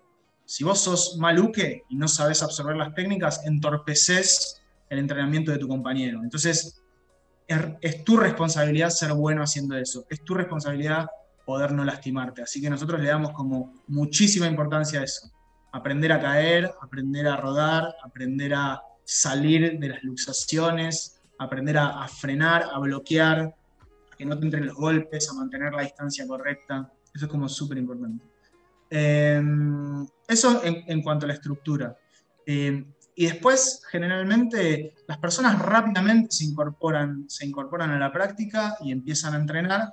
Y después, lo que nosotros planteamos es cada uno a su nivel. Todos practicamos lo mismo, pero cada uno a su nivel. El entrenamiento en general, para llegar a cinturón negro, tardas 10 años, entre 7 y 10 años, no menos que eso, no menos que eso mm. para llegar a cinturón negro nivel principiante porque para nosotros y para las artes marciales el cinturón negro es un principiante, es una persona que apenas tiene un mínimo quijón. Y generalmente más o menos ese es el tiempo que, que en llegar ahí. Y después depende de la persona y de la capacidad eh, y de la posibilidad de venir al entrenamiento. Después, generalmente lo que hacemos nosotros es hacer un examen por, un examen por año, una sola vez, se rinde una sola graduación y los exámenes son, los exámenes son absolutamente técnicos. No es algo que vos entregás a tu alumno señalándolo con el dedo durante el entrenamiento, es la persona que quiere graduarse tiene que tener un saber concreto tiene que saber un número de técnicas, una cantidad específica, con el nombre de la técnica, tiene que poder ejecutarla. Tiene que poder ejecutarla al nivel al que esa persona lo hace. Vieron que la lógica de las artes marciales y de nuestro entrenamiento es que forma de aprender es, es espiralada, o sea, a diferencia de la lógica occidental, donde vos vas y aprendés, ponele, vas a estudiar historia a la universidad y rendís historia 1, y al año siguiente rendís historia 2. Historia 1 ya no la rendís más, porque ya la probaste.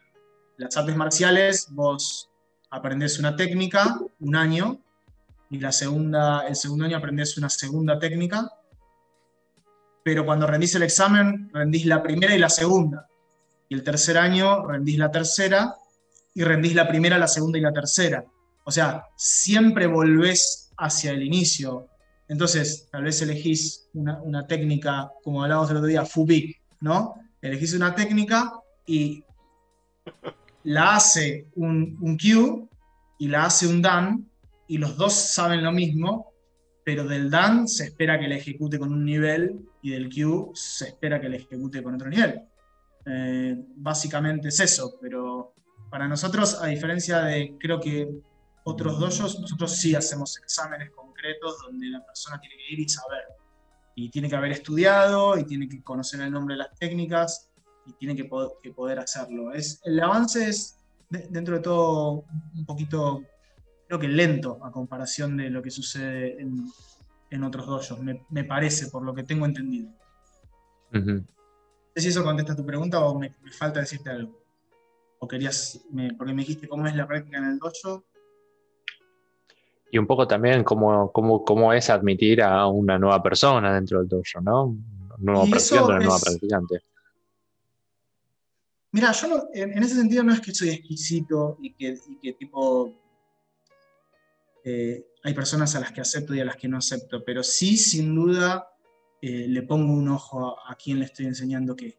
Porque otra vez, eh, enseñar artes marciales es una responsabilidad enorme podés enseñarle a una persona, le podés hacer mucho bien, y también le podés estar enseñando a una persona que quiere hacer mucho mal. Entonces es importante tener un filtro, no es que es para todos, ¿viste? No sé, me ha pasado de encontrarme con personas que dudaba, decía, este tipo, ¿por qué está acá queriendo aprender esto?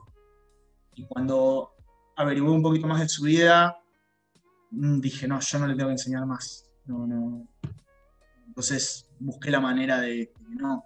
Y otra cosa que me pasa también es que generalmente, como yo no doy clases por dinero y no vivo de las artes marciales, y me parece que no, que ningún artista marcial debería vivir de las artes marciales, me parece que es una práctica incorporada a la vida. Eh, entonces, no tengo una preocupación de que me paguen a fin de mes o algo por el estilo. Entonces me interesa que las personas que vienen a mi sean personas que tienen ganas de entrenar en serio. Y yo veo que es una persona que no tiene mucho compromiso o que se lo toma medio light como algo, como ir al gimnasio o algo así. En general lo que, ¿sabes qué es lo que pasa, Javi? Que esa persona se termina como aburriendo y se va sola. Porque ustedes vieron, el entrenamiento de Buchikan es un entrenamiento difícil no es fácil. Y vos te lo tomás muy en serio, es muy difícil. Pasan muchísimos años y seguís haciendo mal las cosas y seguís encontrando cosas. Es difícil, a veces es repetitivo, a veces tenés que estar muchas horas entrenando lo mismo. Es más, yo diría. Claro, yo diría, es hasta cada vez más difícil incluso. Entre más, más pasa el tiempo, más avanzás, más difícil es. Sí, cuanto más pasa el tiempo, más difícil es, sí. Y cuanto más pasa el tiempo, y cuanto más pasa el tiempo, más te das cuenta de lo malo que sos. Hay una frase de, Takamatsu Sensei que me encanta, por lo menos se la atribuyen a él. Y, yo, yo la tomé, la tomé, me, la apropié. Este, para mí es así. Él dice, no importa cuánto entrene, nunca es suficiente. Me parece que esa es la mentalidad del artista marcial. Me parece, y, es una frase increíble porque parece simple, parece que te está hablando una persona exigente, ¿no? Que te está, diciendo, ¿no? Te está diciendo, no, importa cuánto entrenes, nunca vas a... Pero hay mucho más atrás de eso. Lo que eso te está diciendo también es que nunca en tu vida vas a dominar esta disciplina. Sabelo desde hoy, porque nunca vas a llegar nunca va a ser suficiente, vas a tener 90 y te va a quedar un montón por seguir aprendiendo. Entonces, teniendo eso en mente, hay que aprender a manejar las ansiedades, ¿no? Entender que en realidad no estás tratando de llegar a ningún lado, sino que estás tratando de encontrar otra cosa. Como mucho más profundo, es mucho más interesante.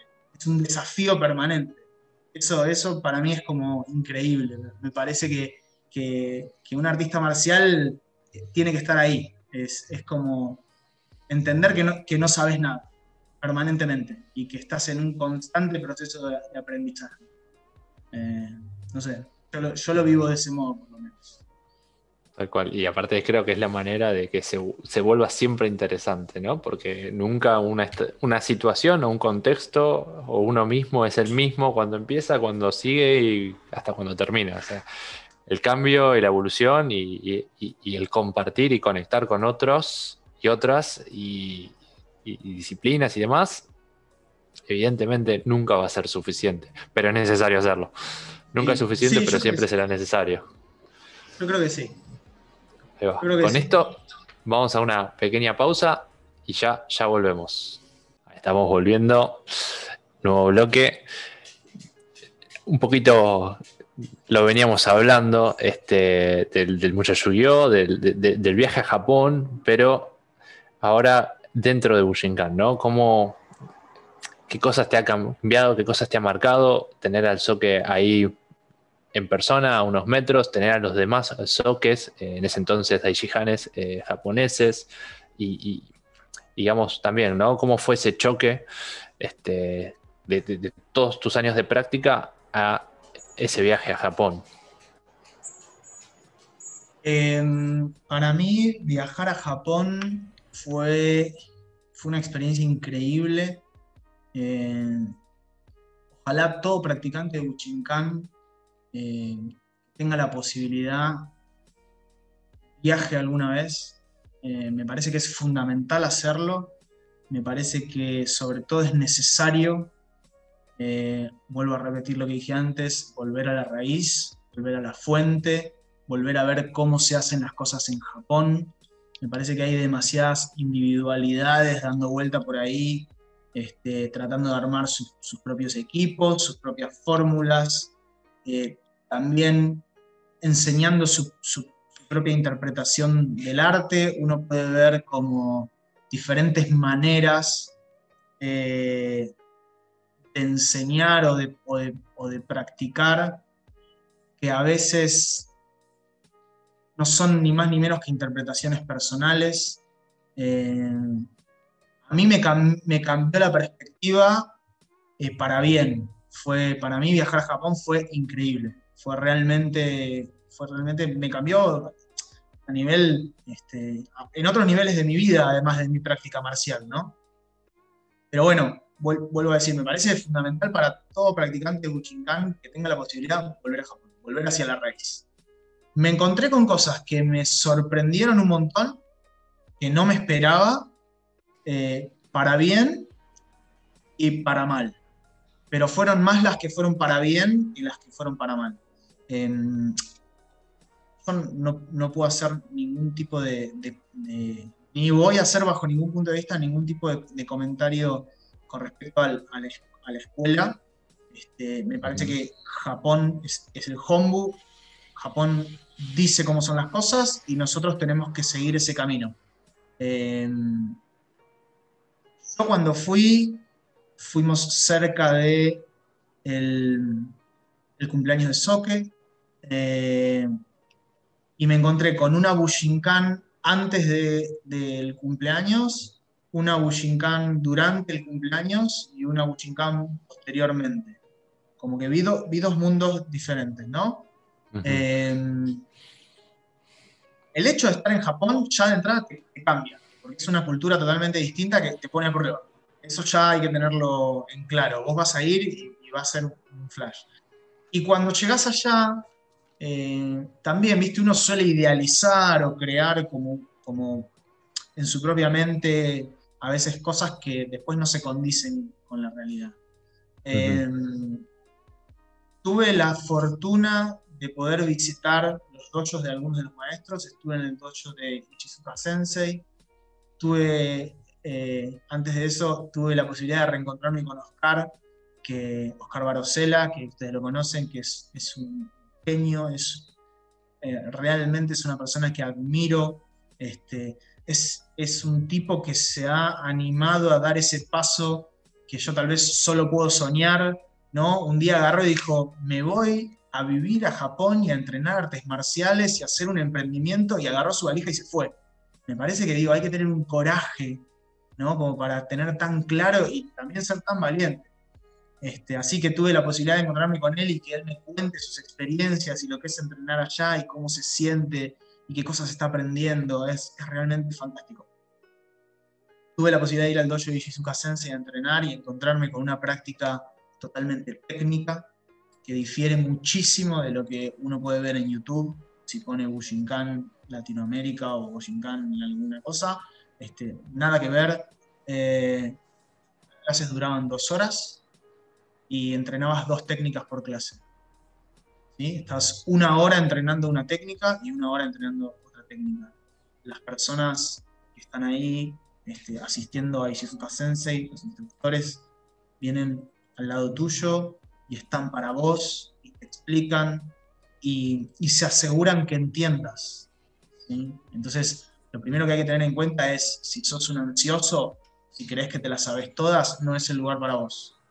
Vos vas a ir, vas a mover el meñique así y te van a decir, no, no, no es acá, es acá. Y hasta que no lo hagas bien, no te van a mostrar lo próximo. Entonces, tenés que achicar muchito tu ego y entender que ahí vas a aprender. Y vas a aprender en serio, ¿viste? A un nivel de detalle que realmente te pone a prueba. Eh, y practicas la técnica hasta que la practicas toda y después se cambia de técnica y se ve otra. Se ve, otro kata, otro WhatsApp. Eh, increíble, increíble, sumamente recomendable volver a las fuentes.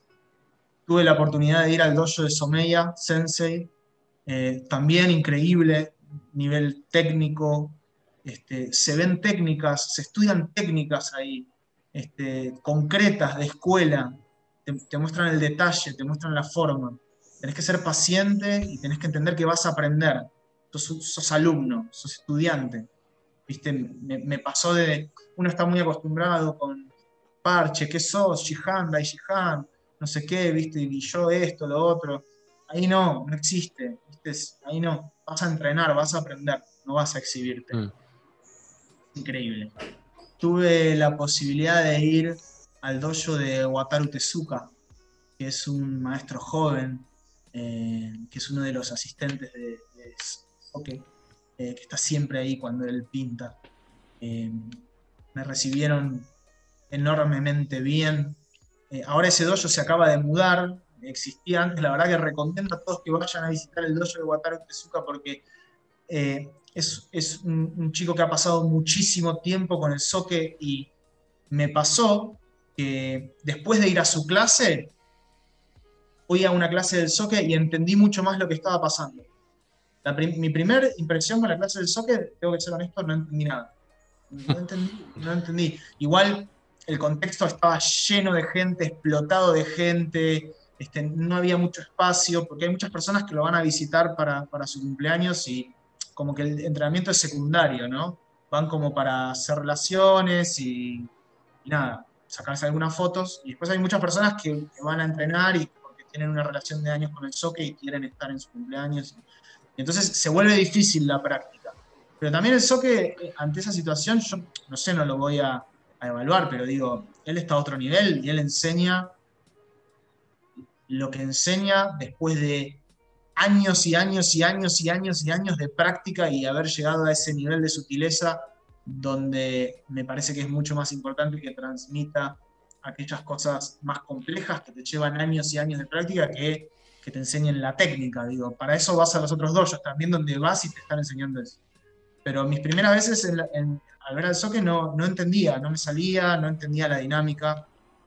Y después de ir al dojo de Wataru Tezuka, dijo dos o tres cosas, pero no es que enseñó, sino como que me dijo, o dijo en la clase, no me dijo a mí, dijo en la clase, presten la atención a esto, presten la atención a esto y presten la atención a esto.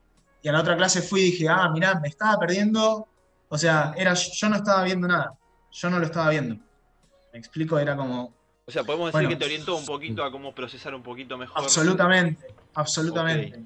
Entonces, es, es la, clase de él es súper dinámica, es, es, es física, eh, se, se, hace Taigenjutsu, se hace Kamae, se hace Nagewasa.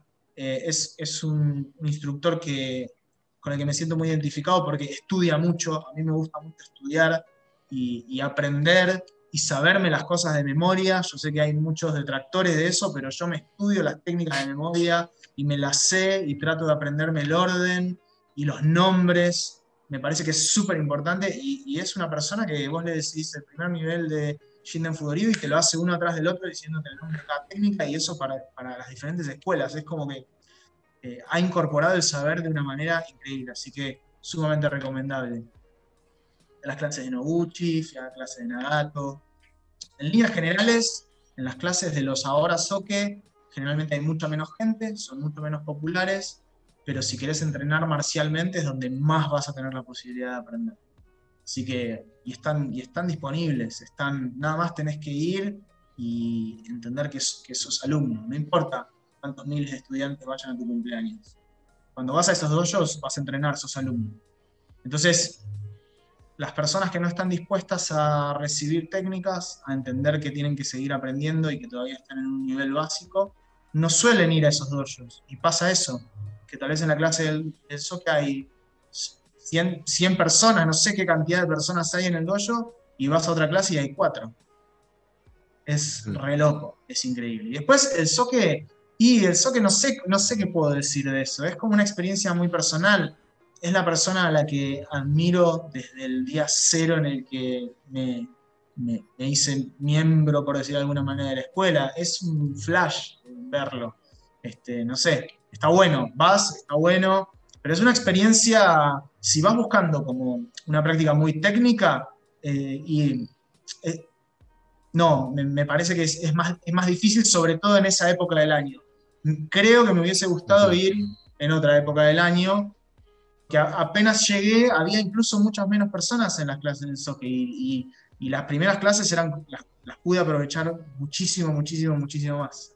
Eh, nada, la verdad que, que me encontré con, me encontré con personas que saben muchísimo, que, que hablan muy poco, que teorizan muy poco, que, no hablan de cuestiones filosóficas, espirituales, y no empiezan a, citar frases del Soque sacadas de contexto de sus libros. Vos vas ahí y entrenás. Empieza la clase, entrenás, termina la clase y te vas.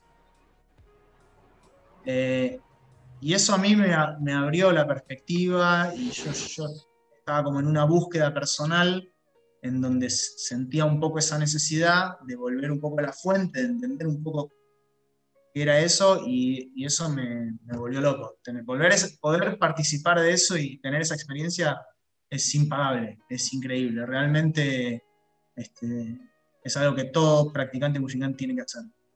Si podés ir todos los años, mejor muchísimo mejor. Tal cual. Bueno, esperemos que pase la pandemia para vos poder ir y en tu caso volver, ¿no? Obviamente.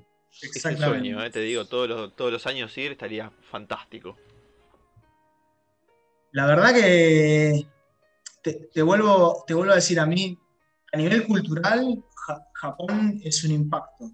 Realmente nosotros estamos acostumbrados a, vivir de una manera y de repente vos llegás a Japón y, y te sacás una mochila de la espalda que es increíble culturalmente hablando, nosotros estamos muy acostumbrados a estar como en situación de conflicto permanente con el otro, ¿no? Con el que te empuja en el subte y ya, eh, ¿qué pasa? Con el que te, toca la bocina, con el que no te deja pasar, con el que hay una situación de, como de conflicto continuo. Eso en Japón no existe. Esa tensión entre las personas permanente que existe acá, que de repente escuchás a alguien que putea, eh, eso no existe.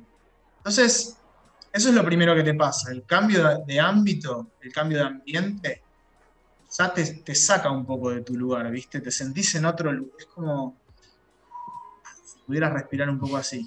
Y si puedes a practicar artes marciales y de repente te encontrás con eso y es una locura.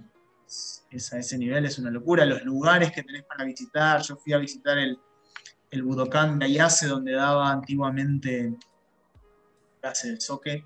Arquitectónicamente es un lugar increíble. Los templos que puedes ir a visitar son increíbles. Las escuelas de artes marciales a las que puedes ir a visitar son increíbles. En Kioto tuve la posibilidad de ir a ver el, el Utokuden de Kioto, que es uno de los dojos más antiguos de artes marciales de Kioto, y ver vi prácticas en vivo increíble. Nada, súper recomendable. La verdad que para mí fue, fue fantástico en ese sentido. Y después vi otra parte de algunos practicantes, como decía, que no me gustó. No me gustó. Había gente que no, no, no me gustaron sus actitudes, no me, gustaron las cosas que hacían, pero eso ya es una opinión personal y vuelvo a decir, eso no tiene que ver con la Bushinkan, eso tiene que ver con que en el mundo existe gente que hace las cosas por amor, gente que hace las cosas por dinero, y bueno, a veces te cruzas con todo tipo de personas. Pero en líneas generales... sí. No, digo que, pero también como, como que es eh, decíamos cuando hablábamos afuera del aire, como que a veces pareciera como necesario, ¿no? Eh, eh, estos dos mundos, como tener esta, la píldora roja y la píldora azul, y bueno, cada uno elige. Cada uno elige. Y ahí está la responsabilidad y la libertad. Cada uno elige esto. Eso es lo hermoso que tiene nuestra práctica, que hay espacio para todos. ¿sí? Lo malo, lo que a mí no me gusta mucho es cuando se quiere establecer un status quo cuando hay mm. personas que quieren establecer por sobre otros una forma de hacer las cosas. Por ejemplo, yo te soy sincero con respecto a eso, yo vi una transición de la Bushinkan, donde cuando yo empecé a entrenar, la, práctica era 100% marcial eh, y, no, y no por eso menos espiritual, y una transición en la que se empezó a decir que ya no se entrenaba así, que, es, que en Japón no se entrenaba de ese modo, que la manera de entrenar Bushinkan era otra, que había cambiado, que los que no entrenaban, este, como usando solo los dedos para que la gente vuele sola, no sabían lo que era la Bushinkan, no entendían qué era lo que estaban practicando. Veo mucha gente intentando copiar al soque lo que hace hoy. Yo tengo un principio básico que es que creo que si vos seguís la senda de un maestro, vos no copias al maestro, vos seguís la senda. Entonces, si yo tengo 42, yo tengo que entrenar como el soque entrenaba a los 42 para a los 90 ser capaz de hacer lo que él hace a los 90. No tiene ningún sentido que yo a los 42 entrene como él entrena a los 90. Estoy salteando todo el recorrido. Me parece que yo desde mi perspectiva es una locura, es una mala interpretación de cómo entrenar un arte marcial y además no existe ningún arte marcial. Todas las artes marciales tienes que pasar por el proceso. No existe saltarte pasos. Y ahí hubo una transformación, sobre todo en Latinoamérica, un poco también a veces influenciada por una visión europea de cómo es la Bushinkan, de por qué vino acá Bushinkan, de quién llevó qué a dónde. Este, pero eso, quiero decir esto, habiendo ido a Japón, eso es un punto de vista, eso no es la realidad. Yo fui a Japón y en los dojos entrené técnicamente. Me enseñaron las técnicas con nombre y apellido. Entonces, viste, eso se estableció en una época en la historia de la Bushinkan. No, ahora no se entrena más así, se entrena así. Y a veces está un poco mal visto las personas que entrenan de forma marcial. Porque dicen, no entienden, no evolucionaron, no, no, no entienden la profundidad de la práctica. No, me parece que hay mucha gente confundida. Porque te vuelvo a repetir, vos vas a Japón y entrenás técnicamente. Y entrenás el aspecto más sutil también, pero te lo enseña el número uno, que es el único que puede enseñar eso.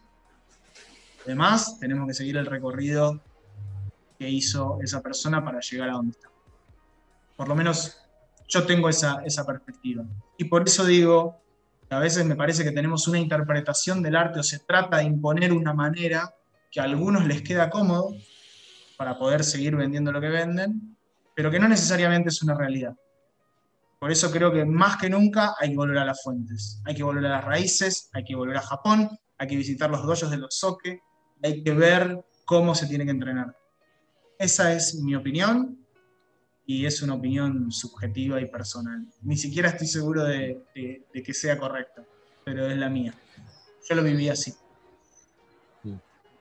De acá a un año o dos te volvemos a entrevistar y bueno, vamos a ver si se mantiene esa opinión. Pero sí, estoy de acuerdo. Y creo también un poco, hablando de como estos dos mundos, eh, en el exterior o fuera de uno, también están como esos dos mundos personales, ¿no? Y también entender la práctica como eh, lo hablábamos un poco al principio, además de algo colectivo y decir, bueno, viene toda esta ola nueva de entrenamiento de, o una nueva forma de entrenar, eso es algo colectivo y en realidad las artes marciales necesariamente son también individuales. Si necesitas un otro, un instructor, un compañero, eh, no, es una moda, no debería ser una moda o, una tendencia. Eh, sí una orden, o como decíamos antes, todo lo que venga de Japón y lo que venga de los soke o del soke eh, es como una orden a seguir, es como el camino, este, pero no, no después las tendencias, no, así las tendencias, digamos. Sí. No, bueno, Sí, tal cual, exactamente. Por eso digo, más, más que nunca mirar a, la, mirar a la fuente, mirar a la raíz, porque las interpretaciones personales y lo que cada uno dice según su propia conveniencia o enseña según su propia conveniencia es, es personal y es particular. Te vuelvo a repetir, en nuestra escuela existe una libertad que tiene que ser tomada con mucha responsabilidad. Y por suerte hay espacio para todos. Y, y nadie debería decir, mi práctica es mejor que la, de la, que la del otro o tratar de imponerse. Cuando ese tipo de cosas pasan, de tratar de decir, ese que entrena así entrena mal, no sabe, esto no se hace más, eso de señalar con el dedo y hacer esas cosas hacia los demás, me parece que está mal, me parece que no corresponde, me parece que tiene que haber lugar para todos, y mientras haya lugar para todos, va a haber un equilibrio y una, estabilidad, porque es lo, que, es lo que se plantea desde allá. Eh, vos tenés esa libertad. Si quieres entrenar más marcialmente, puedes hacerlo. Si quieres entrenar menos marcialmente, también puedes hacerlo. No hay inconveniente. Entonces ahí convive eso que decías vos, ¿no? Este, un poco ambos lados. Ahora, siento yo que hay como unas nuevas generaciones en Bushinkan que vienen con otros intereses, que vienen con los pies un poquito más en la tierra que vienen prestando atención a algunas cosas que nos, se dan, que nos venimos dando cuenta de que estaban medio raras. Mm. Eh, y no tiene que ver solo, digo, podemos encontrar alrededor del mundo muchas personas que tienen visión, este tipo de visión, ¿no? Eh, nada, está bueno que nos, que nos pensemos, que nos pensemos. Y todos mis comentarios, vuelvo a repetir, son siempre de Japón hacia afuera de Japón hacia adentro no tengo nada para decir, no, no tengo por qué opinar, no, no soy nadie. Simplemente hablo como artista marcial de lo que hacemos los que no somos japoneses y los que no estamos ahí, ¿no? Está bueno pensar y reflexionar un poquito. A ver si, no sé, si tal vez no nos torcimos demasiado, ¿no? Y nos fuimos un poquito por la banquina, porque tal vez se puede corregir un, poquitito. Tal cual, tal cual. Mauro, Santi, eh, perdón, ¿qué tenías para preguntar? Tú recién eh, hablabas de eh, por ahí una camada, una generación más nueva que está ingresando a Bushinkan. ¿Qué consejo le darías a una persona mm. que entra, que está recién empezando? Lo maté. Que sea. No, es difícil, porque viste, un consejo es estamos hablando de una persona que claramente tiene interés que, y que es la mejor decisión que pudo tomar en la vida, que, no abandone eh, en, los momentos duros. Los momentos duros, cuando quiera abandonar, es donde más va a aprender. Ese es mi, consejo, que, que tome las artes marciales como, como parte de su vida. Que, se suba al, mundo de las artes, como decíamos antes, el, el, el Bufu y ¿no? El incorporar la práctica marcial de forma regular. eh, hacerla propia, perseguir el camino del artista marcial. Me parece que, si, si, tuviste la suerte de tomar esa decisión en un momento de tu vida, no la sueltes. No la sueltes nunca más. Ese sería mi consejo. Ok.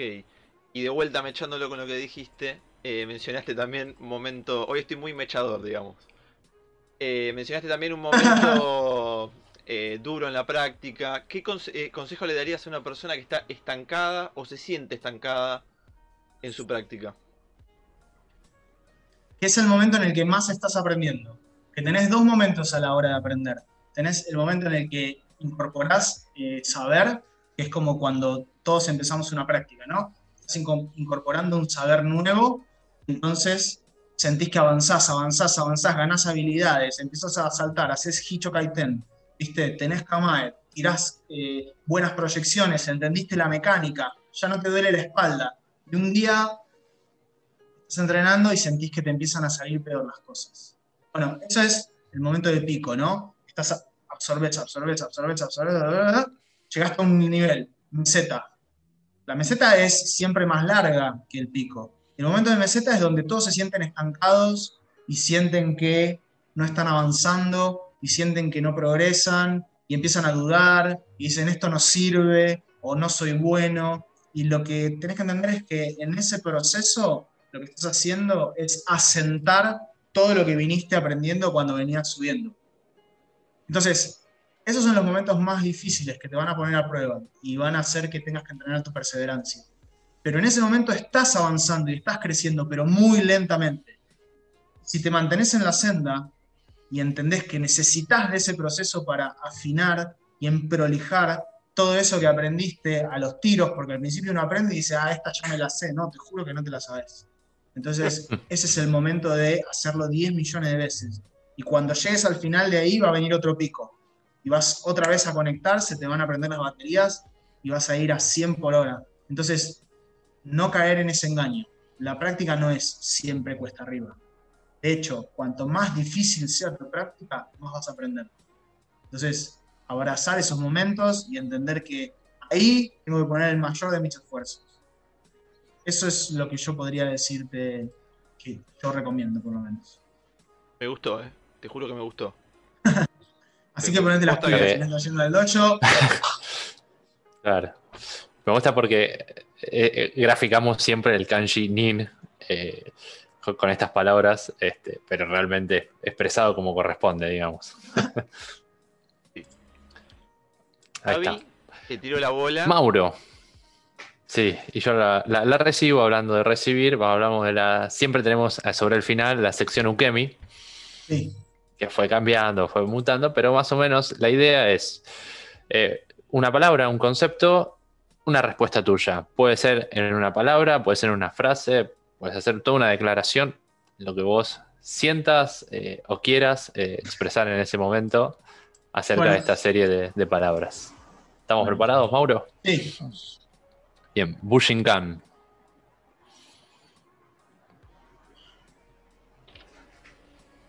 Un camino de vida. Hatsumi Soke una fuente de inspiración. ¿Un Ryuja en particular? Eh, ¿Una escuela en particular? No sé Puede ser por sí o por no, ¿eh? No sé si tengo preferencias. Eh, no, Shinkan. Taijutsu. Okay. Ahora sí te lo voy a hacer difícil. Un WhatsApp. Una técnica. Tema cura. ¿Un arma? Dos, el, sable y el bo. ¿Un kamae?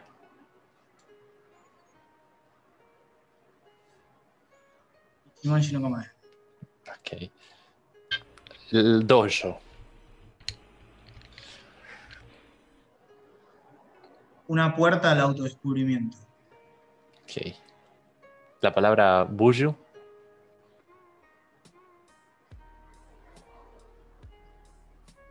Uf. La palabra buyu es cuando hay, cuando hay conexión verdadera entre. Es como una amistad. Es una amistad profunda, distinta a todas las amistades, que solo puede entender alguien que practica artes marciales.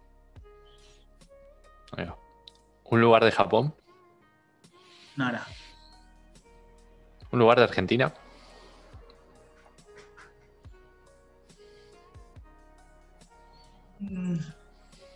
Parque Chacabuco, donde vivo. Ahí representando. ¿Un objetivo que se pueda conocer o saber dentro de Bushinkan? Eh, seguir entrenando. Hasta seguir entrenando hasta el, hasta el último segundo en mi vida. Y por último, una frase, una palabra, tanto en castellano o en japonés. No importa cuánto entrene, nunca es suficiente. Ahí va. y con esa frase, Mauro, te agradecemos de corazón todo este tiempo, toda esta experiencia compartida, súper interesante, este, con, un punto de vista, como decíamos, ¿no? También un poco de las nuevas generaciones que, vienen viniendo y nuevas, que ya llevan su tiempo entrenando y que es importante. Así que desde acá, muchísimas, muchísimas gracias, Mauro, por, todo este tiempo y todo lo compartido en el día de hoy. Santi. El micrófono, ahí está, tenía el micrófono apagado, perdón. Eh, como último tip, último puntito para la entrevista, eh, ¿a quién nos recomendarías que entrevistemos en algún momento? Sin, comprometerlo, eh, claramente. Ah. Guiño, guiño. Oh, sí. a Wataru Tezuka. No apuntábamos tan alto, ya tenemos... te lo, Perfecto, listo. Me gusta, me gusta ese pico para ir a alcanzar. ¿Por qué no? Lo, vamos a hacerlo. es un joven maestro de Bushinkan. ¿Por qué no? Tal vez tiene un montón de cosas para contarnos. Estoy muy de acuerdo, estoy muy de acuerdo. Tenemos que resolver el tema de la disparidad eh, idiomática, pero se puede. Bueno, no sé, vos me preguntaste, yo te digo, no sé. Lo vamos a resolver. Ya está. Ya está, ya tenemos un objetivo, Santi. Bueno, muchas gracias a ustedes por el tiempo, por haberse interesado y por charlar de artes marciales, que me parece que es siempre tiempo bien aprovechado. sí, sin lugar a dudas. Gracias a Sin lugar a dudas. Y obviamente queda abierto para una próxima oportunidad, para las nuevas ideas que estuvimos comentando. Sí, sí, totalmente. Cuando quieran y ojalá nos podamos ver alguna vez también en el bar de Oski todos juntos y brindar. Este, después de algún entrenamiento. Sería hermoso. Y, entrenar, ¿no? Y entrenar. sobre todo. Darnos un, par de yutos entre nosotros. vayan a un draft. Si van a Japón, vayan a un draft. El bar que está cerca de Home Dojo. No se pierdan de ir a ese lugar. No pueden no ir ahí. Por favor. De hecho, es donde le, marcan el pasaporte. O sea, si no pasan por ahí, no fueron a Japón.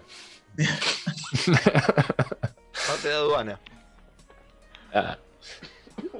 Bueno, muchas gracias a la gente que estuvo viendo en vivo y a la gente que lo va a ver eh, en un futuro a través de Spotify, de YouTube y demás plataformas. Muchísimas gracias también por su tiempo y bueno, obviamente por, escucharnos. Esperemos que hasta la próxima y prontamente nos estemos escuchando, compartiendo Bushing Cast. Luego, gente. Eh,